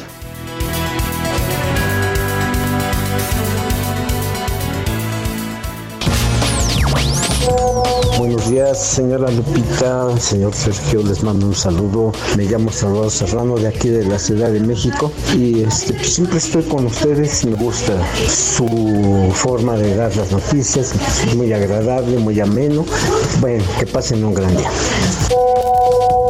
Buenos días, Sergio. Buenos días, Lupita. Como siempre, todas las mañanas es un deleite escucharlos. Mi nombre es Patricia Sánchez de la delegación Magdalena Contreras. Hago la aclaración de Magdalena Contreras porque ayer fui bendecida al recibir la vacuna. No quiero dejar pasar el acontecimiento de ayer porque fue algo que me llenó de mucha alegría. Ayer no hubo partidos, no hubo señalamientos de diferencias sociales y ayer se desbordó la gente en ayudar a la gente mayor.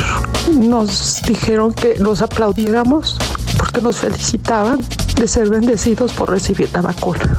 Debemos de vivir agradecidos a esta gente por esa ayuda que nos brindan, sin nada a cambio. Muchas gracias.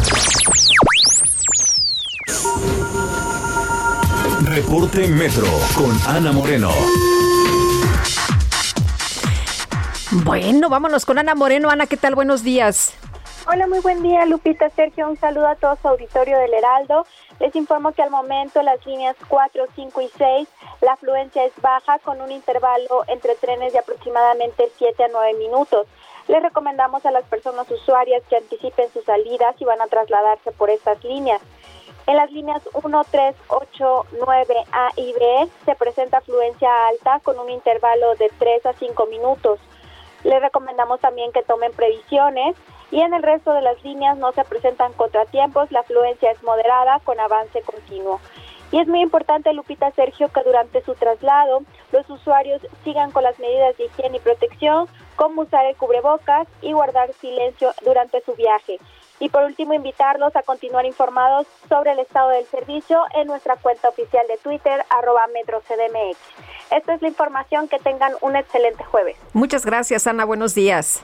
Muy buen día, hasta luego. Y Lupita, debo confesar que me emocionó esta, este mensaje de voz que nos mandó nuestra radioescucha, Patricia Sánchez. Qué bonita reflexión, qué importante en estos momentos recordar que, que todos tenemos que salir juntos de esta situación, que todos lo vamos a hacer y, que hay que hacerlo también con agradecimiento. Me gustó pues muchísimo. La verdad, sí, sí, aquí todo el mundo también lo, lo comentamos, eh, lo comentó y, y, bueno, Sergio, la verdad de las cosas es que ha estado tan polarizado todo que escuchar a Patricia Sánchez, la verdad es que es un, un bálsamo. Son las 8 de la mañana con 35 minutos. Vamos con Mónica Reyes, nos tiene información. Adelante, Mónica. Muy buenos días, Sergio Sarmiento, Lupita Juárez, ¿qué tal? ¿Cómo están? Me da gusto saludarlos y estar aquí con todos ustedes porque vamos a platicar con Pau Sasso del tratamiento más novedoso para prolongar el placer. Mi Pau, adelante, te escuchamos. Moni, así es. Hoy les vengo a hablar de un súper tratamiento que se llama Black is the New Blue, que es la nueva tendencia, la nueva tecnología para tener relaciones íntimas ganadoras, como me gusta decir. Yo les invito a que marquen al 800 230 800 230 para poder adquirir este maravilloso tratamiento que ¿qué hace? Bueno, va a hacer que usted tenga una vida plena con su pareja. No sé si se acuerdan de aquellas pastillas azules que daban efectos colaterales, dolor de cabeza, hipertensión, incluso infartos por cuatro horas de placer. La tecnología obviamente avanzó, avanzó, avanzó, avanzó y sacó Black is the New Blue. Black is the New Blue no te va a dar efectos colaterales, olvídalos, eso no existe. No existe el dolor de cabeza, no existe la hipertensión, no existen los infartos, existe el placer, la potencia para ti. Marca en este momento al 800 mil porque no solo es eso, también no son cuatro horas, es el tiempo que tú quieras, cuando tú quieras, a la hora que tú quieras. Así que llama al 800 mil para poder llevarte este maravilloso tratamiento. Y yo quiero que festejes, pues no solo este mes del amor y la amistad de febrero, que todo el mundo se esfuerza en este mes, no, también marzo, abril, mayo, para que disfrutes a toda tu familia. Entonces, si marcas en este momento al 800 mil en la compra de uno, te llevas otro completamente gratis. Marca en este momento 800 mil. Es momento que entres en esta nueva tecnología del placer, del amor, para estar al 100% con tu pareja, tengas una vida plena. Si llamas al 800 mil en la compra de uno, yo te regalo otro. Así que llama en este momento y pide Black is the New Blue, que es el tratamiento Mi Moni que la está rompiendo en todo el mundo. ¿Cómo ves, Mo? pues invitamos a los amigos a que se animen a marcar en este momento. Regresamos los micrófonos con ustedes, Sergio Sarmiento y Lupita Juárez. Muy buen día, gracias. Gracias a ti, Mónica Reyes, y continuamos, Lupita. Bueno, pues imagínate, sin luz, sin calefacción y sin agua. Esto está ocurriendo allá en Houston y bueno, pues en este lugar el gobernador de Texas, Greg Abbott, emitió una orden para prohibir a las compañías de gas natural dentro del estado exportar combustible hasta el 21 de febrero. Juan Guevara con todos los detalles. ¿Cómo te va? Buenos días. Mi Lupita, pensé que estabas describiendo mi situación actual a la hora que estabas dando la noticia. Estaba pensando en ti, francamente. y, en, un montón de... fíjate, que en, fíjate que en casa de todos ustedes, eh, bueno, acaba de regresar la energía eléctrica, eh, el servicio celular completo y totalmente eh, sobrecargado porque la gente estaba utilizando el internet móvil y también se cayeron las señales. Agua, bueno, la mayoría de las personas en Houston Estamos cuatro millones de personas sin agua por los últimos cuatro días. Excuso decirte todo lo que eso significa. Y además de eso, este, bueno, pues eh, oficinas sin electricidad. ¿Eso qué significa? Significa que se le están dando prioridad a la gente eh, en sus casas y los negocios los están dejando sin energía eléctrica, eso significa sin servicios de internet, sin que la gente pueda trabajar de manera remota, etcétera. Ayer Greg Abbott fue muy enfático en donde eh, no dijo a México, porque no lo dijo en la conferencia de prensa, dijo, Texas no va a exportar gas licuado propano fuera del estado, pues está, recibiendo, está refiriendo a México, eh, pero no lo dijo en una conferencia específica, hasta el 21 de febrero. ¿Esto qué significa? Bueno, para darte una idea, fíjese, el galón de gas natural en cualquier época del año fluctúa entre 2 y 3 eh, dólares el galón, estás hablando de 2.50 más o menos en promedio. Eh, al día de ayer estábamos en 600 dólares el galón, para que se hagan una idea de la escasez de gas natural que hay en este momento y por la gran demanda que existe, porque pues las plantas de energía renovable en Texas se tronaron, es decir, se congelaron, dejaron de funcionar. Eh, entonces hay una sobredemanda y sobrecarga del sistema eléctrico que, bueno, no permite o no quiere el estado de Texas rerutear ese eh, gas natural directamente a México, pues porque aquí lo estamos necesitando. Hemos estado tres días enteros, vamos para el cuarto en, temperaturas bajo cero. Ahorita la verdad está haciendo calor, estamos a menos uno y estando el lunes a menos 15, bueno, pues ya se siente verano, ¿no? Eh, pero la verdad de las cosas es que las cosas están mal eh, eh, la gente eh, está empezando a surtir, a, sufrir los efectos de la escasez. Ahora, no solamente es Houston, Sergio y Lupita, es decir, son los 254 condados en Texas. no hay abasto en este momento. Las, las tiendas a tu servicio están abriendo solamente por etapas muy de dos o tres horas, donde la gente, pues ahora sí que va a la rebatinga. El agua potable se está acabando, la gasolina se está acabando Sí. Bueno, y creo que ya se le cortó el teléfono, ¿verdad? Se le acabó la pila, seguramente. El, internet ya se le tronó, oye, con esta situación en la que ya nos explicaba Juan Guevara, más de un millón de personas en Houston permanecen sin electricidad y casi 264 mil tejanos se encuentran en áreas donde el agua, pues nos explicaba Juan, está completamente fuera de funcionamiento. Ya nos habías asustado, Juan, pensamos que se te había tronado otra vez la luz. No, fíjate que, no, fíjate que no, la verdad es que sí, el sistema de internet está complejo, pero bueno, para, para resumirles un poquito más, que esto es lo importante, la gente de México en este momento no va a poder viajar a, los Estados Unidos, aunque los aeropuertos están empezando a abrir, están pidiendo que la gente no venga, porque, por ejemplo, el aeropuerto de la ciudad de Houston, los dos aeropuertos, están sin agua. Imagínate nada más un aeropuerto sin agua. Hay nomás excuso decirte, con eso te digo todo. Número dos, las... Uh, servicios, servicios médicos en este momento están suspendidos. Los hospitales, el centro médico está sin agua. O sea, el, centro médico más importante del mundo está sin agua. No había estado sin electricidad, tenía generadores, los generadores dejaron de funcionar después de cuatro o cinco días, están, están sin agua. Eh, vacunación, hay personas que tienen propiedades en, el estado de Texas que son elegibles para la vacunación del COVID. Todo esto está suspendido hasta nuevo aviso. Eh, eh, cualquier cosa que tenga que ver con servicios de salud, incluyendo el COVID, está suspendido hasta nuevo aviso. Entonces, yo acabo de hablar ahorita con nuestra, nuestras personas que nos proveen el servicio de fibra óptica para las señales de nosotros. Todavía no tienen un estimado de cuándo se va a restablecer la situación. Entonces, la, eh, la verdad de las cosas es que la verdad de las cosas es, es que vemos ahorita que está complicado y pues lo estaremos informando por lo que se ve. Obviamente esta semana ya la perdimos completa y si bien nos va, y si bien nos va, estaríamos medio regresando a la normalidad completa y totalmente desnormalizada del COVID. Hay memes aquí en Houston que dice, regresemos a la normalidad del COVID, porque estando sin luz y sin, y sin, sin energía eléctrica y sin agua, está peor que la pandemia. Ahí nomás, con eso les digo cómo están las cosas aquí. Muy bien, pues Juan Guevara, muchas gracias por platicar con nosotros, por informarnos esta mañana. Buenos días. Paso, buenos días. La Comisión de Economía, Comercio y Competitividad de la Cámara de Diputados consideró inviable la iniciativa del presidente López Obrador que reforma la ley de la industria eléctrica. Soraya Pérez Munguía es secretaria de la Comisión de Economía de la Cámara de Diputados. Eh, diputada Pérez Munguía, buenos días. Gracias por tomar nuestra llamada. Muy buenos días, Sergio Lupita. Hola, ¿qué tal? Buenos días. A ver, cuéntenos en primer lugar los argumentos de la Comisión de Economía, Comercio y Competitividad para considerar inviable la iniciativa del presidente y después pues ¿por qué la mayoría en la Cámara mató esta, esta recomendación o esta posición de la comisión? Sí, mira, evidentemente Morena hace una vez más de las suyas, no le gusta el debate, no le gusta escuchar argumentos y traen esta instrucción de no moverle ni una coma a la iniciativa que presentó nuestro presidente de la República a la, Cámara de Diputados. El dictamen de opinión que preparó la Comisión de Economía efectivamente retomaba todas las preocupaciones que virtieron los expertos hace unos días en el Parlamento abierto.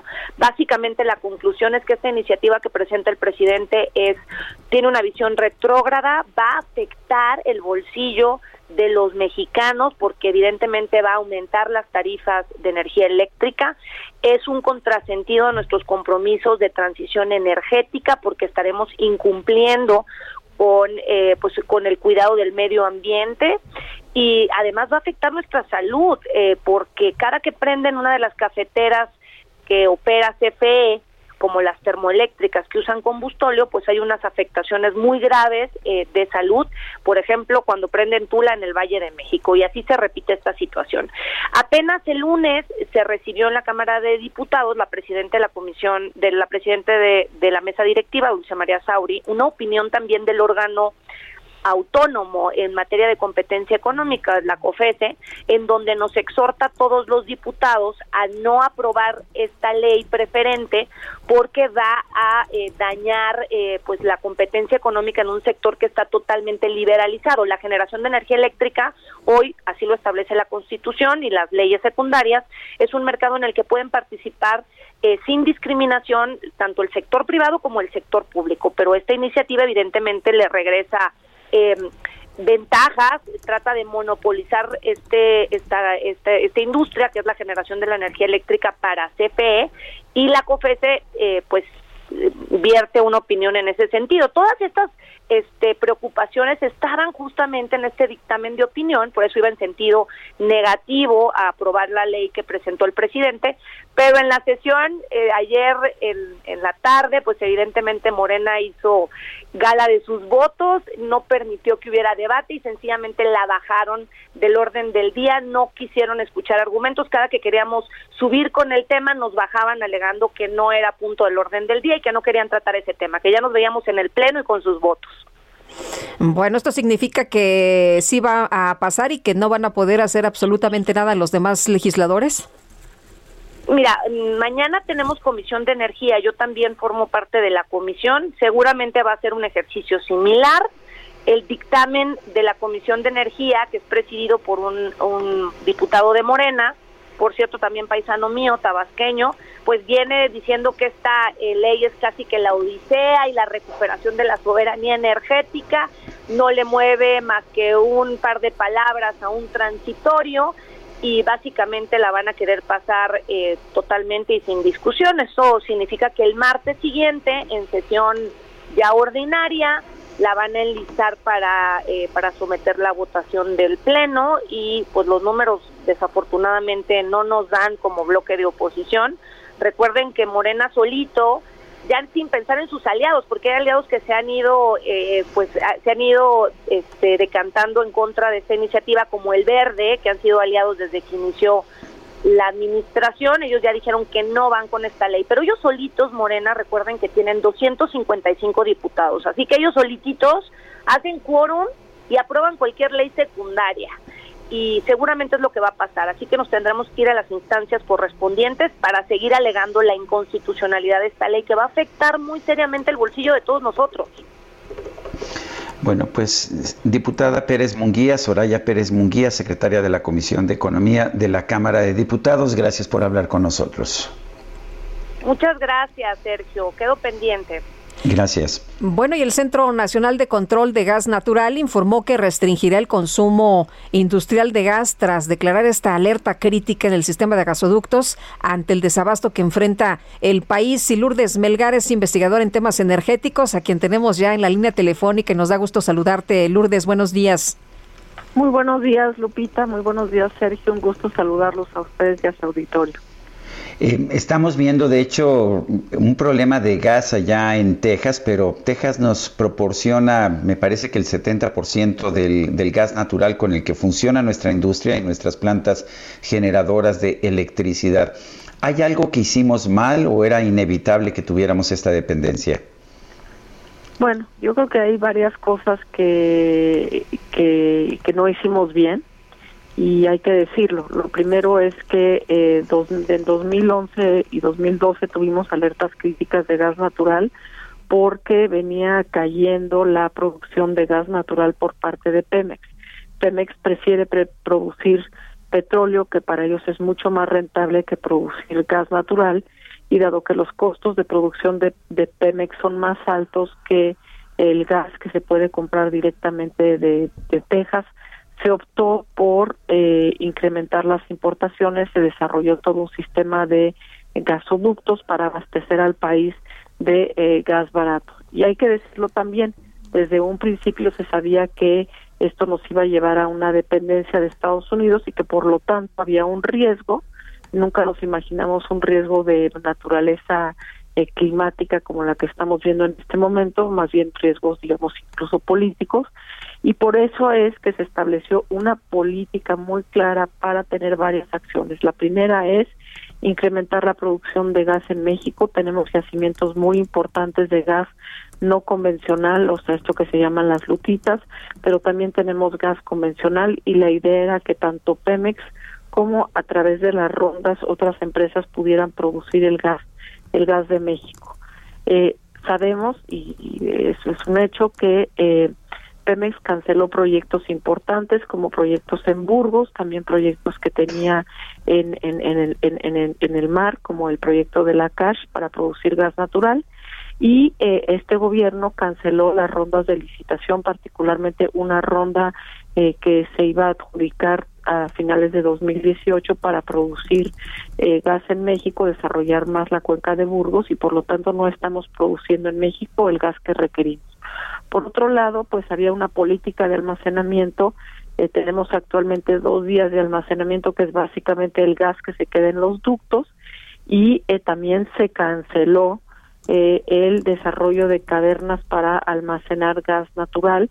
Había varios proyectos, pero los más interesantes eran las licitaciones que iba a hacer el Senagas para estas cavernas, es decir, reservas estratégicas de gas natural por lo menos por 10 días, pues también lo cancelaron y entonces pues tenemos esta situación que nos agarró con los dedos en, en la puerta porque además pues no aplicaron un eh, programa de emergencias que también ya se había diseñado donde te preparas justamente para mitigar el impacto de una emergencia de esta naturaleza. Lo empezaron a hacer ya eh, después de que eh, sucedió lo, lo que hemos visto es decir empezaron a aplicar una política a partir del día 16 en lugar de hacerlos desde el día 11 cuando se sabía que venía este vórtice polar y que iba a tener un impacto muy fuerte. O sea, fue, fue falta de, de, planeación, Lourdes, no, no previeron las cosas, en, en realidad esto fue lo que pasó, porque lo que nos están diciendo es que cómo es posible que fuéramos a comprar el gas tan, tan caro eh, cuando en realidad es tan barato,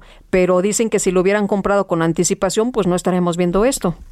Pues es que hay, aquí hay un tema, o sea, el, el, gas efectivamente se disparó y ahorita no es momento de comprar un gas que está que ha llegado a estar a mil dólares el millón de BTU cuando normalmente está más o menos en dos dólares y además hay momentos donde te lo regalan, te pagan para que te lo lleves porque tienen exceso de, de, de, producción. El problema es, es una cuestión extraordinaria porque imagínense que en la Ciudad de México mañana nos amaneciéramos con un metro o dos metros de nieve, con todo congelado y que todo se para, ¿no? Entonces es una situación extraordinaria la que se está viviendo en Texas. Hay que decirlo, en cuanto las condiciones climáticas mejoren, el flujo de gas va a correr y va a bajar otra vez el precio del gas natural. Vamos a volver a ver precios bajos de gas.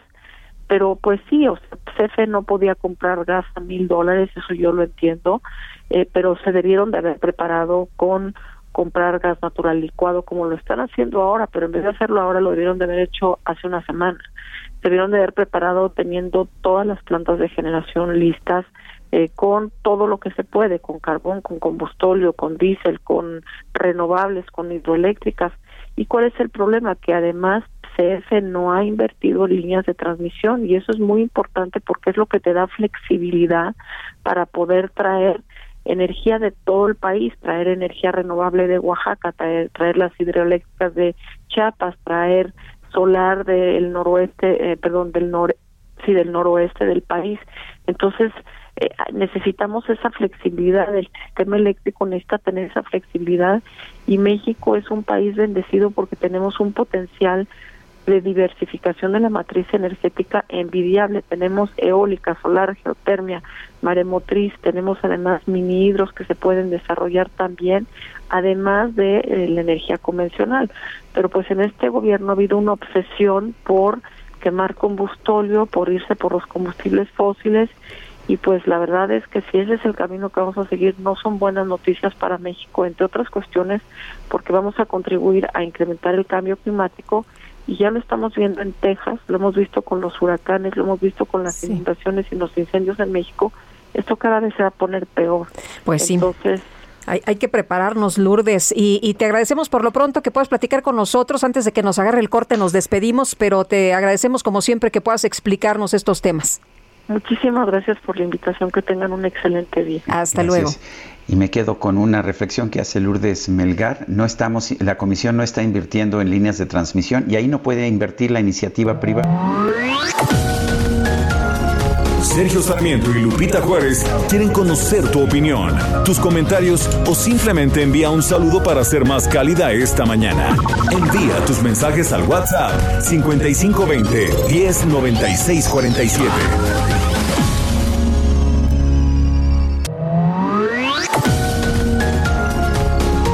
Continuamos con Sergio Sarmiento y Lupita Juárez por El Heraldo Radio.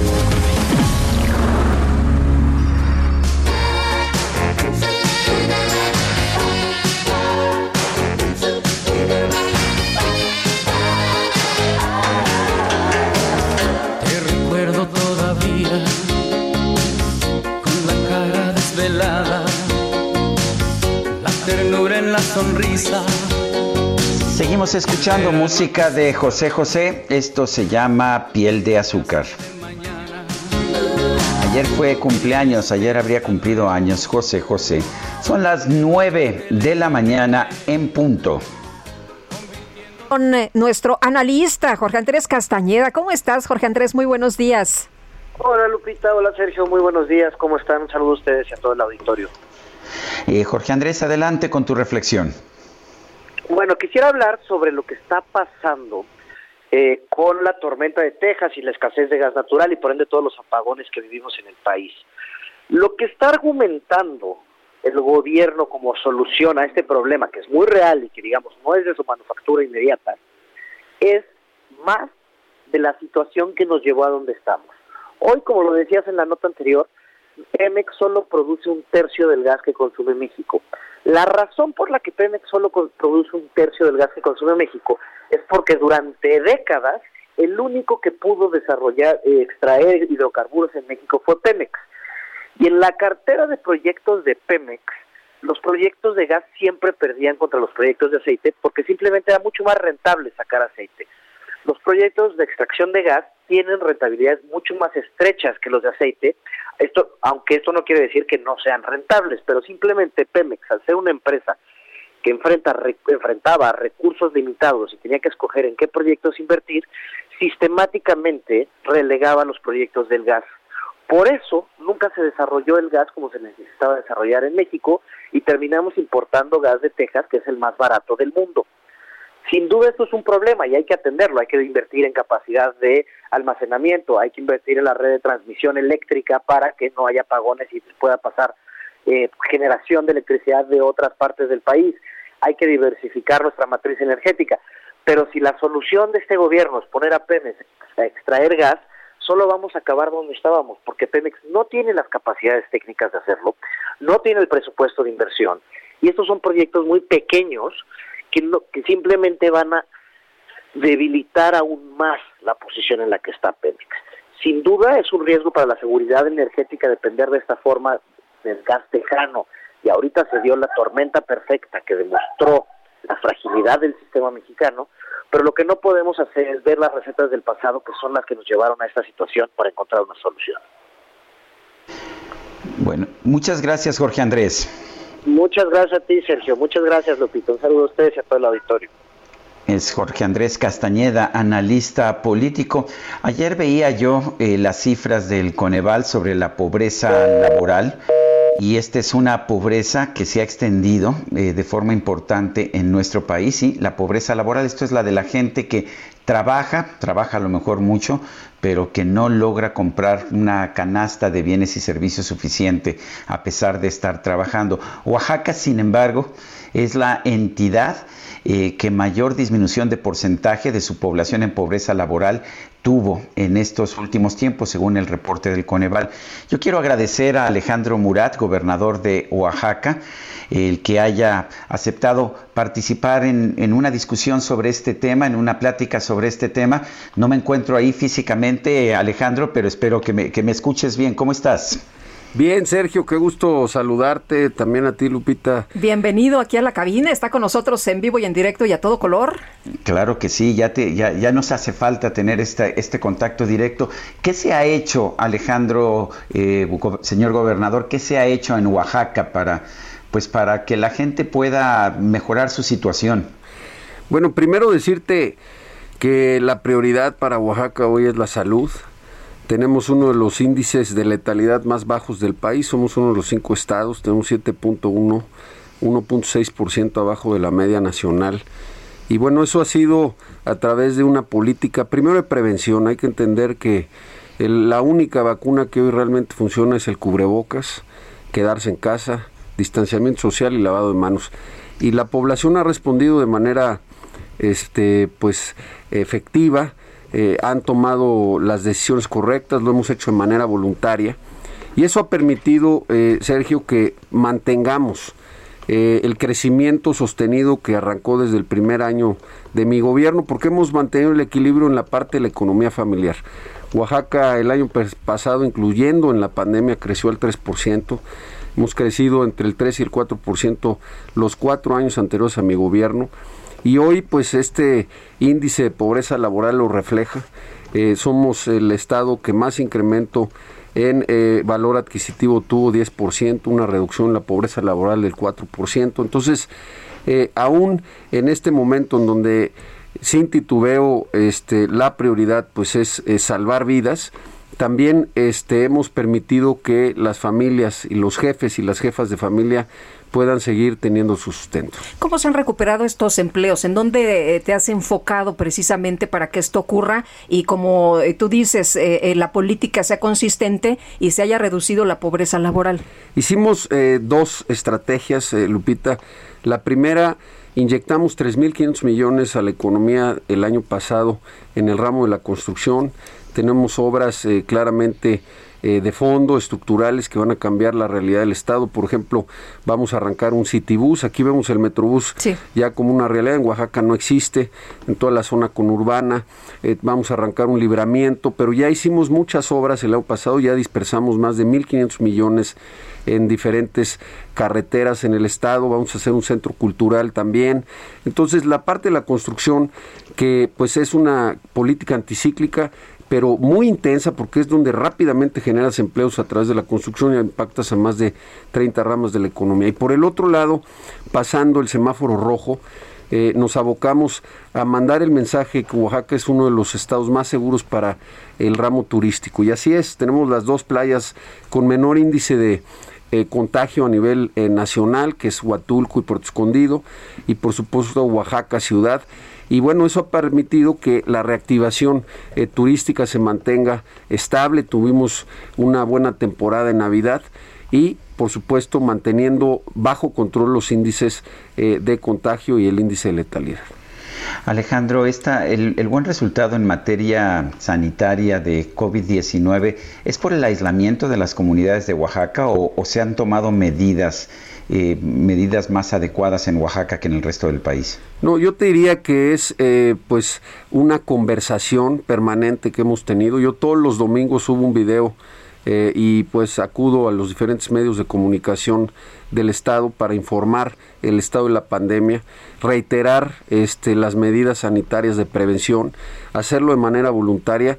Y yo aquí te diría que todos, por supuesto, han participado autoridades municipales, sin duda este, las autoridades de usos y costumbres, de usos normativos, pero también en todas las ciudades urbanas. Y esto pues se ha reflejado en eh, un cuidado eh, generalizado de la sociedad. Y por supuesto, la ampliación de la red hospitalaria, este, inauguramos tres hospitales en pandemia de especialidad y esto pues nos trajo más de 300 camas que le ha permitido eh, darle la atención a todas las oaxaqueñas y oaxaqueños que realmente necesitan para tener una posibilidad real de enfrentar a esta este a, esta pandemia. Oye, y además les están llegando ya vacunas, ¿no? Tengo entendido que hace unos eh, días les llegaron alrededor de 20 mil vacunas. Bueno, decirte otra cosa que es muy importante.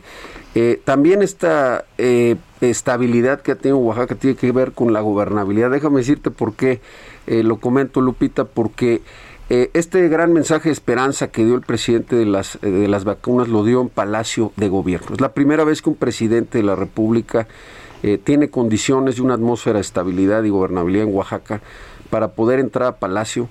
Ahí hizo el gran anuncio de las vacunas. Empezamos hace dos días en eh, La Cañada con 31.250 vacunas. También fuimos el estado eh, pues de los cinco más eficientes en poder vacunar a todos los trabajadores de salud.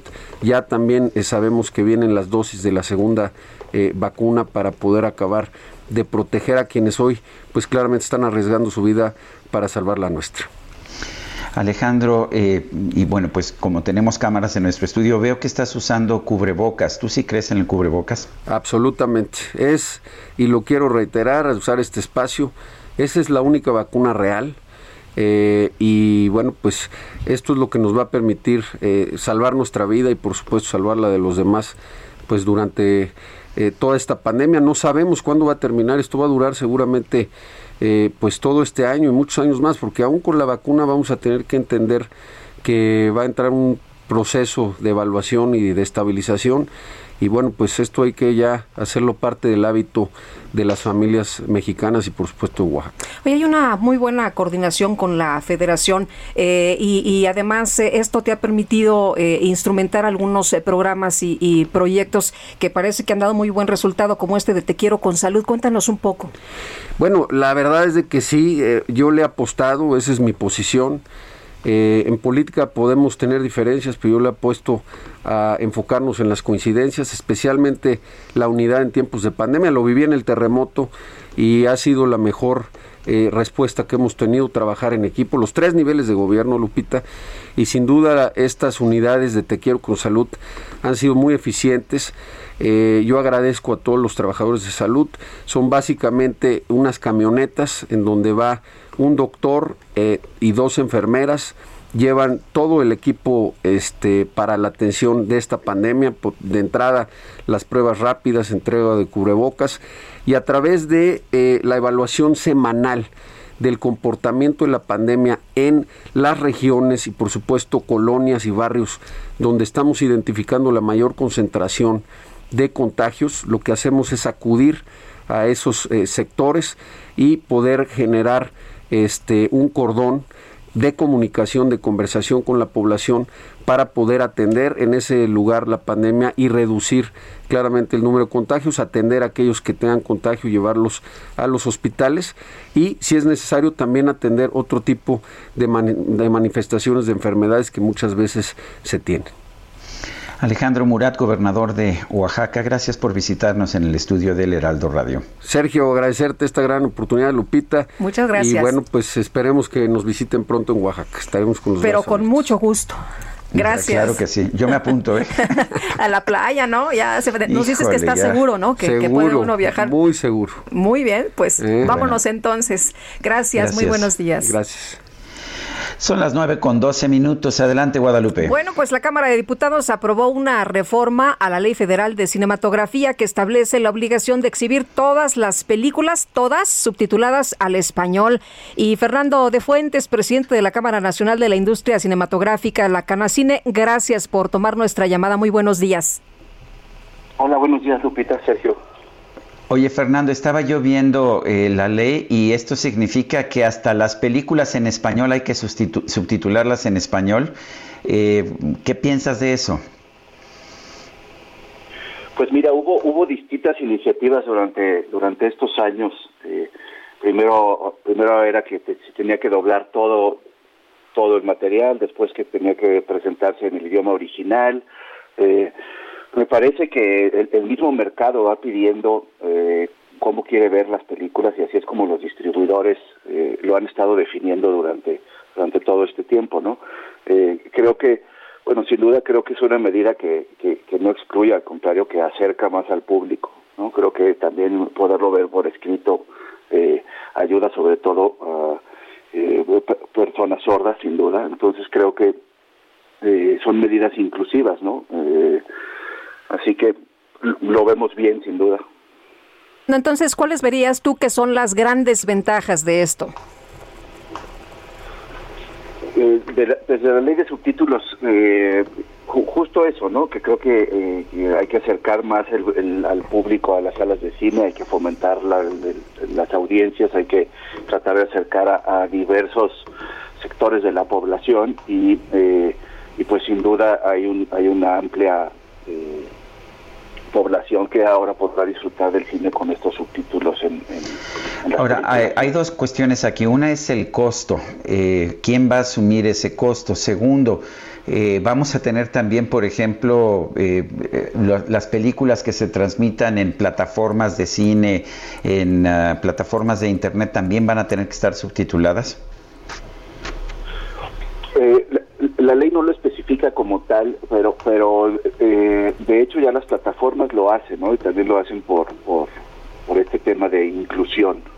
Eh, el costo seguramente vendrá a ser parte del costo de, las compañías distribuidoras, sin duda. Muy bien. Eh, Fernando, ¿y, ¿y a partir de cuándo empezamos a, a ver las películas subtituladas? Eh, no, no tenemos una fecha exacta todavía eh, de cuándo de cuándo va a empezar, pero eh, la ley pues entró en vigor.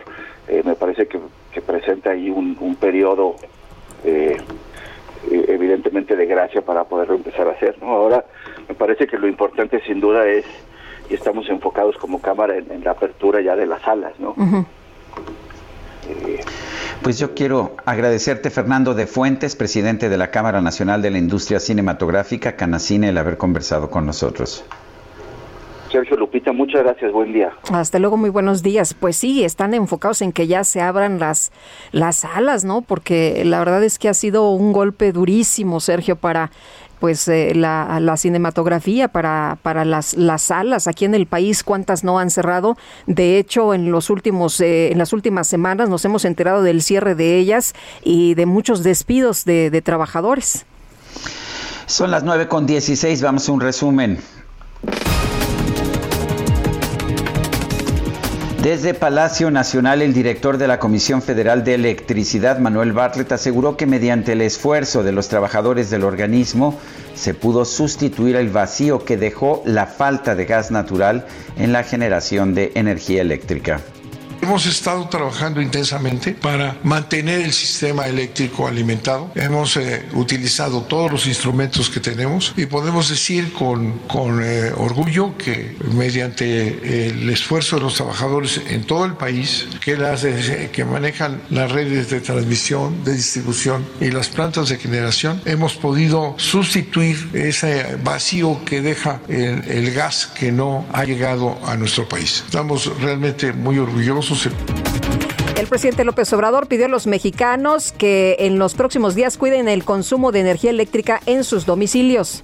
No quise hacerlo desde los primeros días porque iba a generarse una alarma mayor que nos iba a ocasionar una situación más complicada. No quise decir que cuidáramos del consumo de energía en estos días. Ahora lo hago, sobre todo en los horarios de mayor consumo que pueden ir de 6 de la tarde a 11 de la noche. Que nos ayuden consumiendo menos, todos los mexicanos. Ya está resuelto prácticamente el problema, pero vamos todos a ayudar.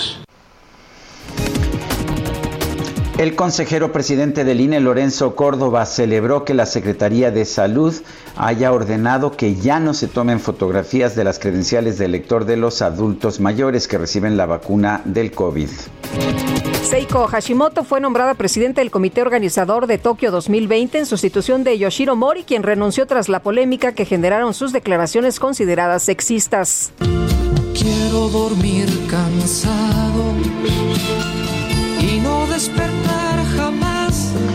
Bueno, pues un joven estadounidense conocido como Asian Andy recaudó una gran cantidad de dinero mientras intentaba dormir. Realizó una transmisión nocturna por la plataforma Twitch en la que ofreció a sus seguidores la posibilidad de despertarlo con sonidos molestos como ladridos o alarmas, ya que estas grabaciones se activarían cada que recibiera una donación. Su idea tuvo tanto éxito que encontró en su cuenta donativos por el equivalente a 325 mil pesos mexicanos. Mis brazos,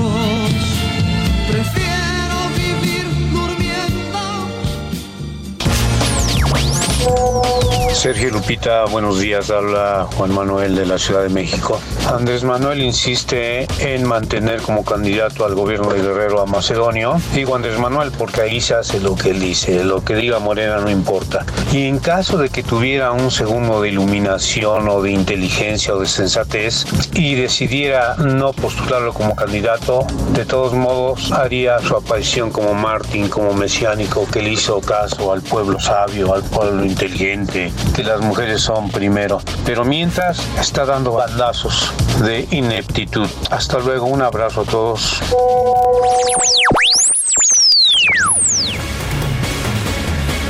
Bueno, pues este jueves 11 de febrero se estrenó la serie La negociadora. Es eh, un thriller policíaco protagonizado por Bárbara Mori, Horacio García Rojas, Carlos Aragón, entre otros. Y Horacio García Rojas, ¿cómo estás? Buenos días. Hola, pues muy buenos días. contento de tener un estreno en la pantalla, preocupado por la situación que está viviendo el mundo y el país.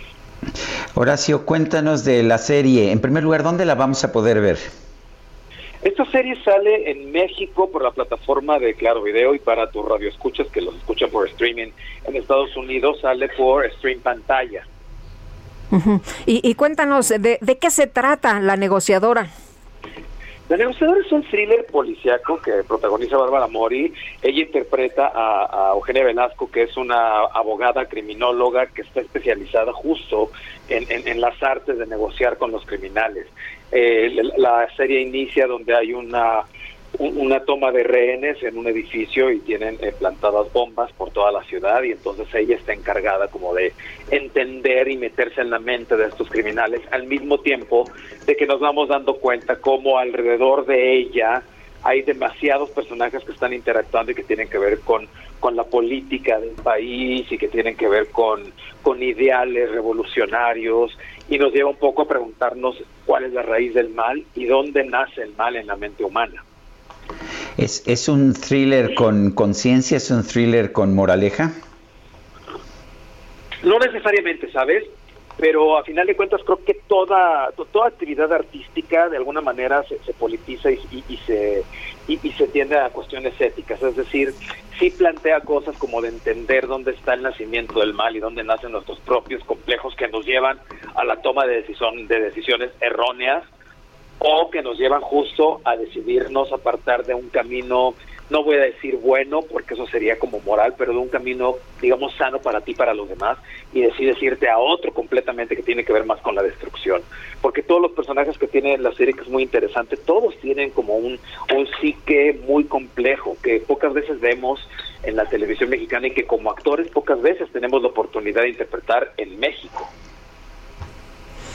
Muy bien. Horacio, ¿y cómo te, te sentiste? Decías, estabas eh, muy emocionado de tener esto en, en pantalla. Ha sido un momento muy complicado, ¿no? Para todos, para todos y para los actores.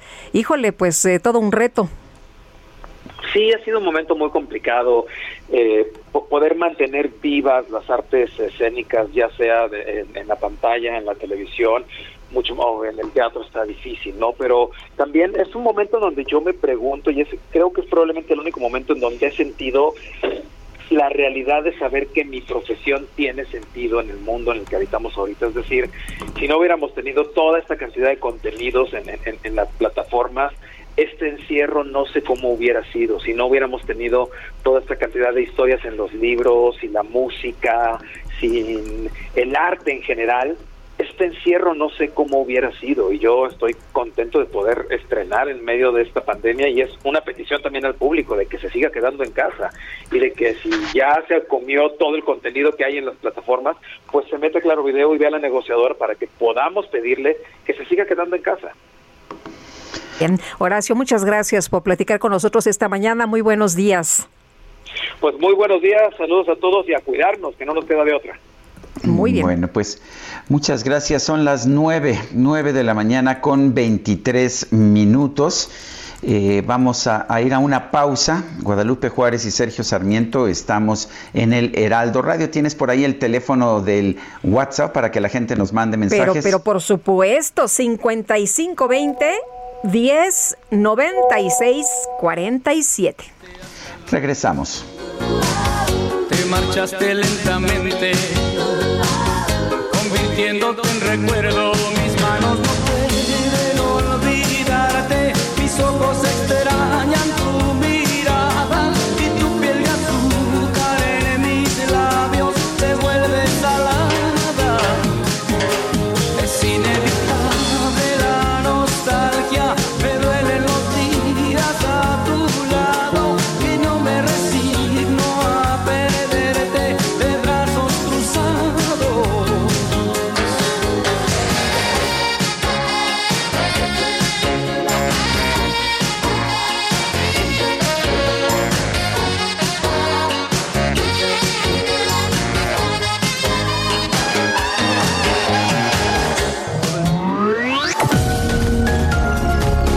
Sarmiento y Lupita Juárez quieren conocer tu opinión, tus comentarios o simplemente envía un saludo para ser más cálida esta mañana.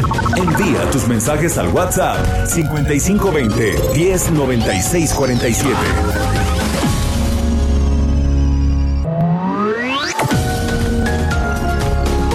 Continuamos con Sergio Sarmiento y Lupita Juárez por El Heraldo Radio.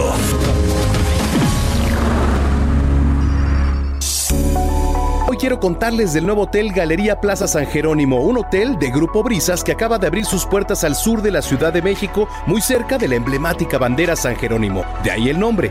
Estoy sorprendido porque tiene instalaciones realmente de primer nivel. Chéquense, tiene 151 habitaciones y suites muy modernas, totalmente equipadas con Wi-Fi que no puede faltar.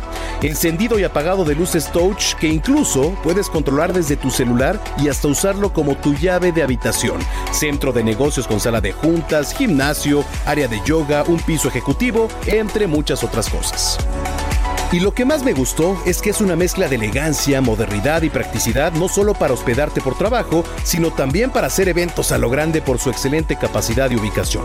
Cuenta con un salón hasta para 900 personas, jardines hasta para 400, terrazas y un roof garden que está súper porque pues tienen bar, carril de nado, jacuzzis, imagínense las hermosas vistas desde ahí mientras te relajas en el jacuzzi bebiéndote un rico cóctel. ¿A poco no se antoja? Si no están hospedados ahí, no importa. También puedes ir al bar para pasar una agradable tarde de amigos o incluso rentarlo para un evento. Así que no digan que no les conté de este nuevo lugar, ¿eh? Ya lo saben, Galería Plaza San Jerónimo, el lugar que mereces. Síguelos en sus redes sociales o visita su página web que aparecen en pantalla para más información.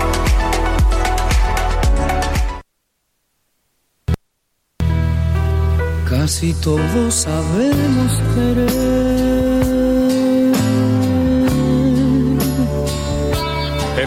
poco sabemos amar. Es que amar y querer no es igual, amar es sufrir, querer es gozar. El que ama pretende servir. Seguimos escuchando música de José José, quien nació un 17 de febrero de 1948 en Azcapotzalco, en la Ciudad de México. y nunca sufrir, y nunca sufrir. El que ama no puede pensar, todo lo da, todo lo da. El que quiere pretende olvidar. 9 de la mañana, 9 de la mañana con 32 minutos. Bueno, pues vamos a seguir con la información. El presidente López Obrador no modifica su posición y respalda una vez más la candidatura de Félix Salgado Macedonio. Sin embargo, mencionó que sería muy bueno que se hicieran encuestas. Pues no le veo el sentido, pero bueno, O sea, él dice que encuestas para ver si es culpable, Imagínate si es nada más, inocente, me- o me imagino que para eso- ver si Pues eso, eso lo, lo determina eh, la- la- pues eh, las investigaciones, ¿no? Pero pues el presidente no ha eh, expresado que pues que no está de acuerdo con una persona en la situación de Félix Salgado Macedonio que no pudiera pues eh, contender. Sergio no no ha dado una eh, posición eh, contundente sobre este tema y la verdad es que cada vez que se habla del asunto, pues él respalda o dice que el pueblo decida. Pero vamos a escuchar parte de lo que dice. Yo creo que sería muy bueno porque esto ayudaría a entender las cosas, que se hicieran encuestas, porque eso nos aclararía por qué tanta campaña, ¿no? ¿Por qué este tanto linchamiento mediático? Hay que tenerle confianza al pueblo de Guerrero. El pueblo de Guerrero es mayor de edad. Sería muy bueno que Mitoski, Televisa, Radio Fórmula, creo que el Heraldo está haciendo encuestas, ¿no? Ahí si conocen de alguna, este, no nos corresponde a nosotros, pero en una de esas hasta la pasamos aquí. Bueno, pues sí, efectivamente el Heraldo ha estado haciendo encuestas porque nos Así es. interesa conocer cómo va la situación, qué es lo que se determina en estas, que son, como dicen, fotografías del momento, ¿no? Sí, pero eso no significa que la justicia se deba aplicar por encuestas. Eso me parece que es muy importante. Nosotros con mucho gusto le mandaremos al presidente de la República las encuestas del Heraldo para que pues para que las dé a conocer en su mañanera. Mucha gente, de hecho, se entera de ellas por el Heraldo, por el Heraldo Radio, por Así el es. Heraldo Televisión. Pero hay que Pero- separar, ¿no, mi querido Sergio? Sí, estas claro. situaciones. Una cosa es el, el momento electoral, la situación electoral, y otra es lo que pues eh, significa y lo que es Félix Salgado Macedonio en un momento en el que hay acusaciones de agresión sexual en su contra, no nada más de una, sino de varias mujeres, entre ellas, por cierto, una niña, una menor de edad de 17 años, y dice el presidente, bueno, no me lo explico, tanta campaña, tanto linchamiento mediático. Para el presidente esto se reduce a un tema de politiquería y no de un peligro que un presunto eh, violador, agresor sexual pues esté eh, como candidato y que pueda ser gobernador de un estado. Son las 9.36.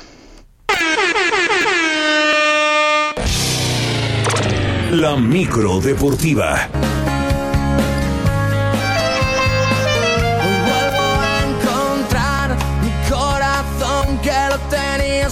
Escondido dentro de un cajón, cerca del afecto y del manual de cómo hacer Y Julio Romero, ¿qué nos tienes? Adelante, buenos días, tú y tu micro deportiva. ¿Cómo estás, Sergio, Lupita, amigos del auditorio? Muy buenos días, qué gusto saludarles. Muchísima información deportiva el día de hoy. Y arrancamos con la Champions League, porque el Porto sorprendió 2 por 1 a Juventus el día de ayer en el duelo de ida de los octavos de final, duelo que se disputó allá en Portugal con destacada actuación de Jesús Manuel el Tecatito Corona, que jugó poco más de los 90 minutos, salió de cambio ya en el tiempo de compensación y aunque no marcó gol, pero sí, sí tuvo una destacada participación el Tecatito Corona, así es que el Porto, el Porto 2 por 1 sobre Juventus, mientras que el Borussia Dortmund se metió a Sevilla para vencer los 3 por 2, ganaba el equipo del Sevilla 1 por 0, pero le dio la vuelta el Dortmund 3 por 2 de visita. Ahora a esperar los duelos de vuelta en esta Champions League que ha estado que ha estado interesante ya duelos de matar o morir a ida y vuelta. Mientras tanto en el balompié local, fecha 6 en el cierre de la fecha 6 el día de ayer por la noche, Cruz Azul venció 2 por 0 a los Tigres de la U de Nuevo León, que se presentaron en este duelo como subcampeones del Mundial de Clubes. Luis Romo al minuto 90 y Matías Fernández ya en compensación al 92 marcaron para el conjunto cementero. Con este resultado, la máquina se ubica ya en el tercer lugar de la tabla general y poco a poco va mejorando, señaló en conferencia de prensa su técnico Juan Reynoso, a quien escuchamos a continuación.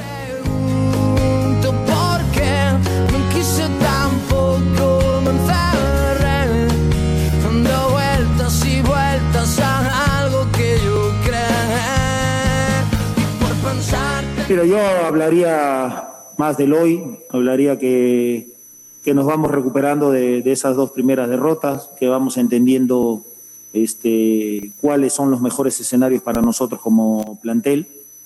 Creo que ese es lo que tendríamos que ponderar, de felicitar del día con día que, que los vemos cada vez creciendo.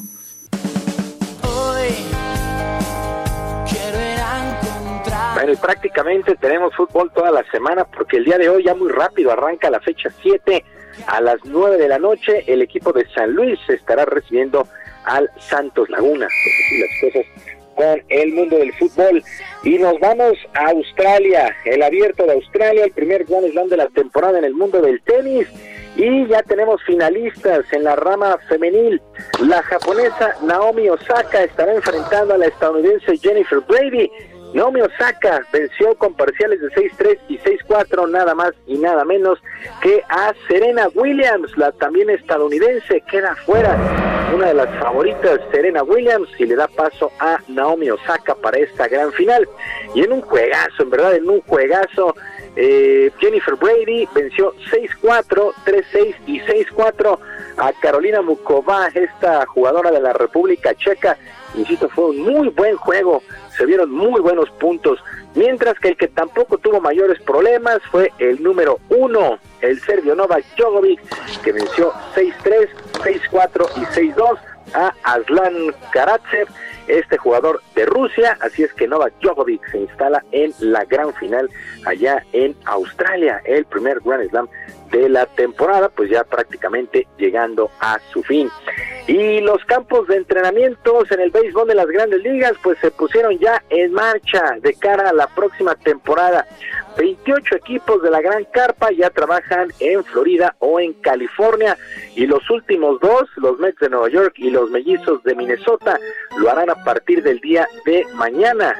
Así es que luego de las pláticas entre la oficina del comisionado y el sindicato de jugadores, se acordó una campaña completa de 162 juegos en lugar de los 154 propuestos de manera inicial. El Play Ball se estará cantando el próximo primero de abril. Así es que ya, ya suenan los bats y los guantes previo a la campaña de las grandes ligas.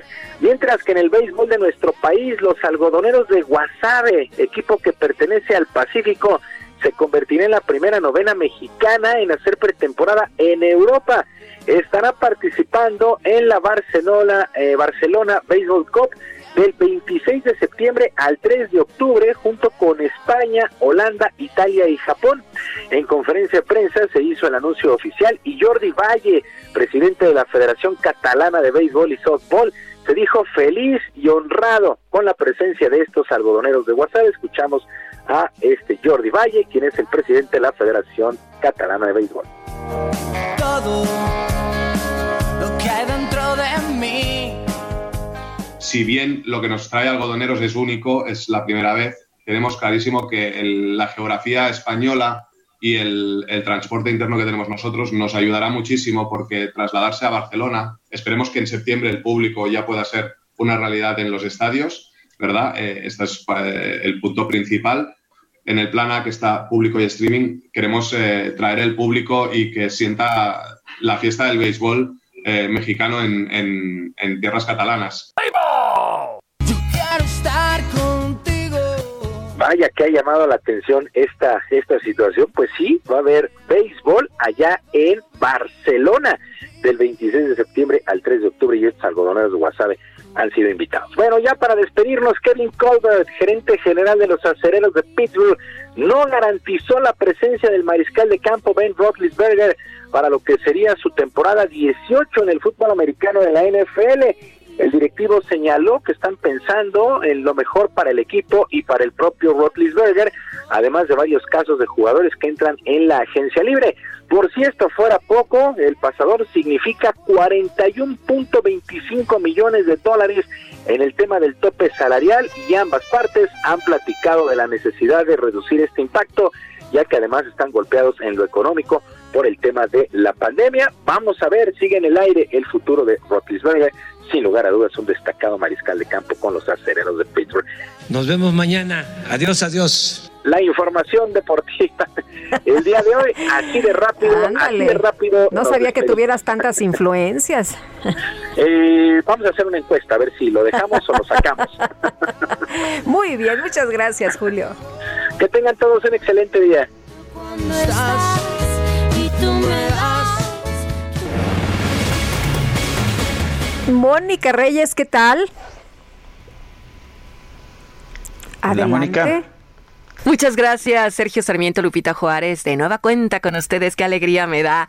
¿Y sabían, queridos amigos, que los mexicanos son los mayores inversionistas en propiedades de lujo en Miami, Florida? Esto es en Estados Unidos. Bueno, pues si no, ahorita vamos a escuchar a Anabela Peset, que nos tiene esta importante información. Anabela, buen día, adelante. Buenos días, Mónica. Muchísimas gracias. Y es justo eh, de ese tema que quiero platicarles. Quiero presentarte un desarrollo de super lujo que se llama 2000 Ocean, que está diseñado por el famoso arquitecto mexicano Enrique Norten, que este está ubicado en la playa de Hallandale Beach, justo ahí eh, muy cerca de Miami, donde tienen ahí al lado sus mansiones Bill Gates y Ricky Martin. Imagínate, es- este desarrollo es un edificio de lujo con solo 64 residencias.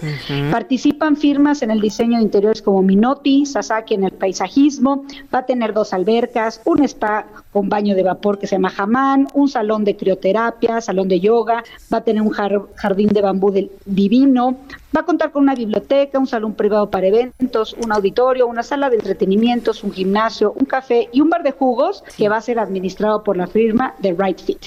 Los precios, Mónica, de este súper desarrollo de lujo comienzan en 2.7 millones de dólares, está justo en la playa y es una inversión para mexicanos como Second Home. Nos pueden visitar en la página de 2000ocean.com, que se escribe 2000ocean.com, o llamarnos al 5586-183568. Repito, 5586-183568. Muy bien, pues una gran inversión para muchos mexicanos. Así es que a marcar al número que nos repites en este momento de nueva cuenta, mi querida Anabela.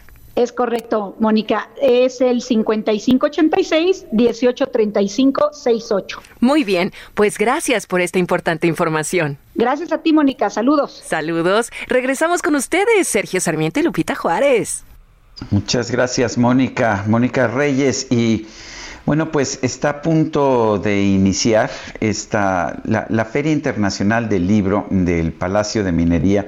Yo debo decir que es una de mis ferias favoritas. Guadalajara y Minería son mis ferias favoritas del libro y pues sigo siendo un ávido comprador y lector de libros.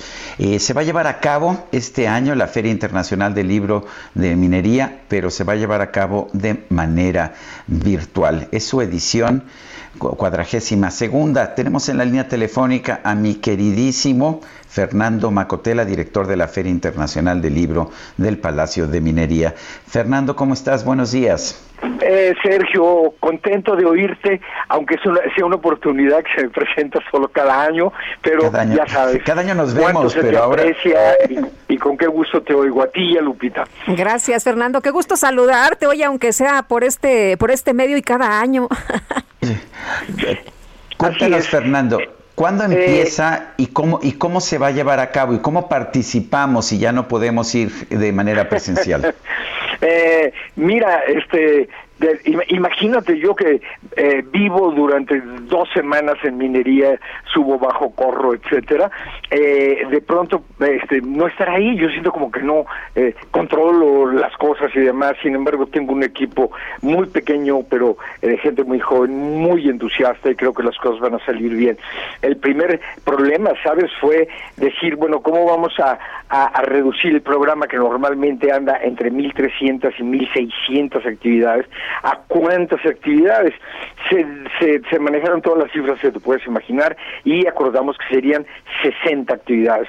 Pues ahí el bajón lo sentimos muy fuerte, pero eh, hubo que hubo que echar mano de la imaginación, ¿verdad? Y eh, acordamos que el programa debería tener todas las partes que tiene cuando son todas esas actividades, nada más pues reducido. Nuestros ciclos que tienen tanto impacto de divulgación científica, de cultura de la legalidad, de equidad de género, etcétera, que llegan a tener 10, 15, 20 actividades, bueno, pues va a haber una actividad por cada ciclo, ¿verdad? Eh, normalmente festejamos 15 o 16 efemérides de grandes escritores, sobre todo mexicanos, luego latinoamericanos eh, o hispanoamericanos y luego, bueno, las grandes figuras mundiales y en vez de la lista de 15 o 20 de siempre, pues este año tendremos a cinco encabezados por Ramón López Velarde por el centenario de su fallecimiento y de la publicación de la Suave Patria. Alguien me decía otra vez la Suave Patria, yo le decía, bueno, sí, tú y yo estamos viejos, la hemos oído muchas veces, pero hay muchos jóvenes que la van a oír por primera vez y se van a emocionar, ¿no? Gastón Melo, el actor espléndido de la Compañía Nacional de Teatro, que tiene un verdadero don para leer poesía, la va a leer en dos eh, ocasiones, ¿no? Y se conmemorará a Augusto Monterroso, a Baudelaire y a Dostoyevsky con lecturas de eh, sus cosas. El, eh, algo en lo que nos, nos hemos apoyado mucho, Sergio, en los últimos años han sido los ciclos de charlas de divulgación científica, científica evidentemente literaria, eh, de cultura de la legalidad, de salud, de equidad de género, y nos pasó lo mismo.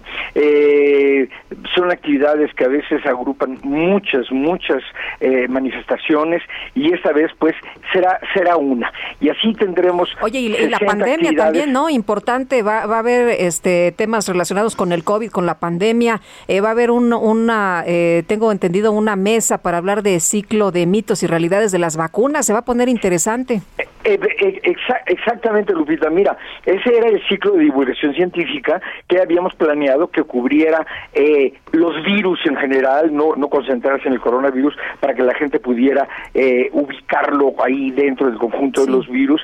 Y entonces, pero eso fue hace muchos meses y es curioso ver cómo las cosas luego resultan hasta mejor de lo que uno había imaginado. Le, le pedimos a Susana López Charretón de Biotecnología de la UNAM, que es una de las más grandes conocedoras de vacunas en México, que nos diera, pero te digo, esto sucedió como por mayo, junio, ¿no? Y ahora con todo el, bueno, en las últimas semanas, con el recorte de las actividades, su eh, charla fue la que seleccionamos de ese ciclo, que se llama Mitos y Realidades de las Vacunas, y pues fíjate, nos, nos, nos cae realmente como anillo al dedo en ese momento, ¿verdad? En que la palabra tal vez que más se dice en este país por todo el mundo y, en todos los ámbitos es eh, vacuna, ¿no? Y Susana ha preparado una charla espléndida donde ella hace preguntas a sí misma y se las contesta, ya que el público pues no tiene, no tiene pues eh, estaremos, estaremos muy vamos atentos. A, vamos, a, vamos a tener cinco actividades por día, a las 12 del día, a las 2, 4, 6 y 8 ya de la noche, eh, y esperamos que el público encuentre el programa grande, aquel de las 1.300 actividades y demás, en pequeño, que encuentre una actividad de los ciclos que les interesaban y así tendremos cosas pues de, en casi todas las áreas del conocimiento. Bueno, Fernando Macotela, gracias por invitarnos a esta Feria Internacional del Libro del Palacio de Minería. Eh, gracias a ustedes, eh, Sergio. Ya saben, por cualquier red social, Phil Minería, y estarán ahí con nosotros. Gracias. Gracias. Son las 9 con 52 minutos. Gastrolab con el chef Israel Arechiga. Mi querido Israel, ¿cómo estás? ¿Qué nos tienes? Muy buenos días, Sergio Lupita, todo el auditorio. Pues hoy tengo uno de los días favoritos de muchos de nosotros y es que el 18 de febrero es el día de tomar vino. Así que ya saben, siempre con medida, nada con exceso, pero a disfrutar. Hoy tenemos un pretexto, necesitábamos un pretexto y el mundo nos lo dio. Hoy es el día de echarse una copita de vino y les voy a platicar rápidamente algunos de los motivos por el cual hay que echarse una buena copita de vino. La primera de ellas es que nos va a hacer la vida más feliz, evidentemente con medida, debido a la liberación de endorfinas que, sucede en el cuerpo al beber una buena copa de vino tinto, ¿no? Otra de las cosas que está más que comprobada y muy estudiada es que reduce el colesterol debido a un compuesto llamado polifenoles. Y estos polifenoles son antioxidantes que nos van, nos van a ayudar a cuidar los vasos sanguíneos. Y un dato curioso es que toda la parte de la dieta mediterránea, la zona del suroeste de Francia, la isla de Cerdeña en Italia, tiene una longevidad bastante particular y va ligada directamente al consumo de vino tinto, ¿no? Otra de las cosas importantes es que al comer con vino tinto, las propiedades astringentes del vino nos van a limpiar el paladar y van a ayudar a que las papilas gustativas puedan percibir de mejor manera los alimentos. No por nada el maridaje perfecto es un buen vino blanco, un buen vino tinto, un buen vino espumoso alrededor de una buena comida. Y les voy a dar un par de datos curiosos. El vino más caro del mundo se subastó eh, hace un par de años por 10 millones de pesos. Una botella de Romané Conti de 1945. Imagínense la locura de precio que puede alcanzar una botella de vino tinto. Y otra es que el maridaje más curioso que yo he probado en toda mi vida y que de verdad fue espectacular, vino espumoso y unos tacos de carnitas. Así que ya saben, no necesitamos, no necesitamos grandes, grandes comidas, no necesitamos grandes platos. Hay que beber vino mexicano, apoyar el consumo nacional pero bueno, lo importante es subir el consumo per cápita de vino, probar y hoy disfrutar con una buena copa de vino. Muy bien. Pues que conste, es el Día Internacional de Beber Vino. Muy bien. Así es, un abrazo fuerte. Gracias, buenos días. Se nos acabó el tiempo, Lupita. Pues vámonos entonces, que la pasen todos muy bien, disfruten este día y salud. Nos escuchamos mañana en punto de las 7. Hasta entonces, gracias de todo corazón.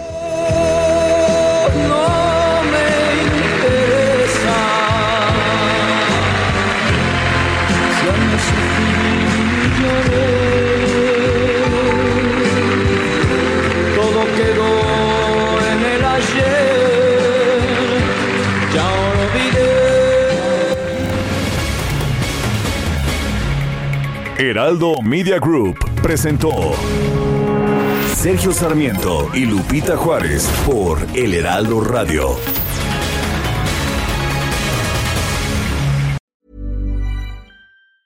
Hey, it's Danny Pellegrino from Everything Iconic. ¿Ready to upgrade your style game without blowing your budget? check out Quince. They've got all the good stuff shirts and polos, activewear, and fine leather goods, all at 50 to 80% less than other high end brands. And the best part? They're all about safe, ethical, and responsible manufacturing. Get that luxury vibe without the luxury price tag. Hit up quince.com slash upgrade for free shipping and 365 day returns on your next order. That's quince.com slash upgrade.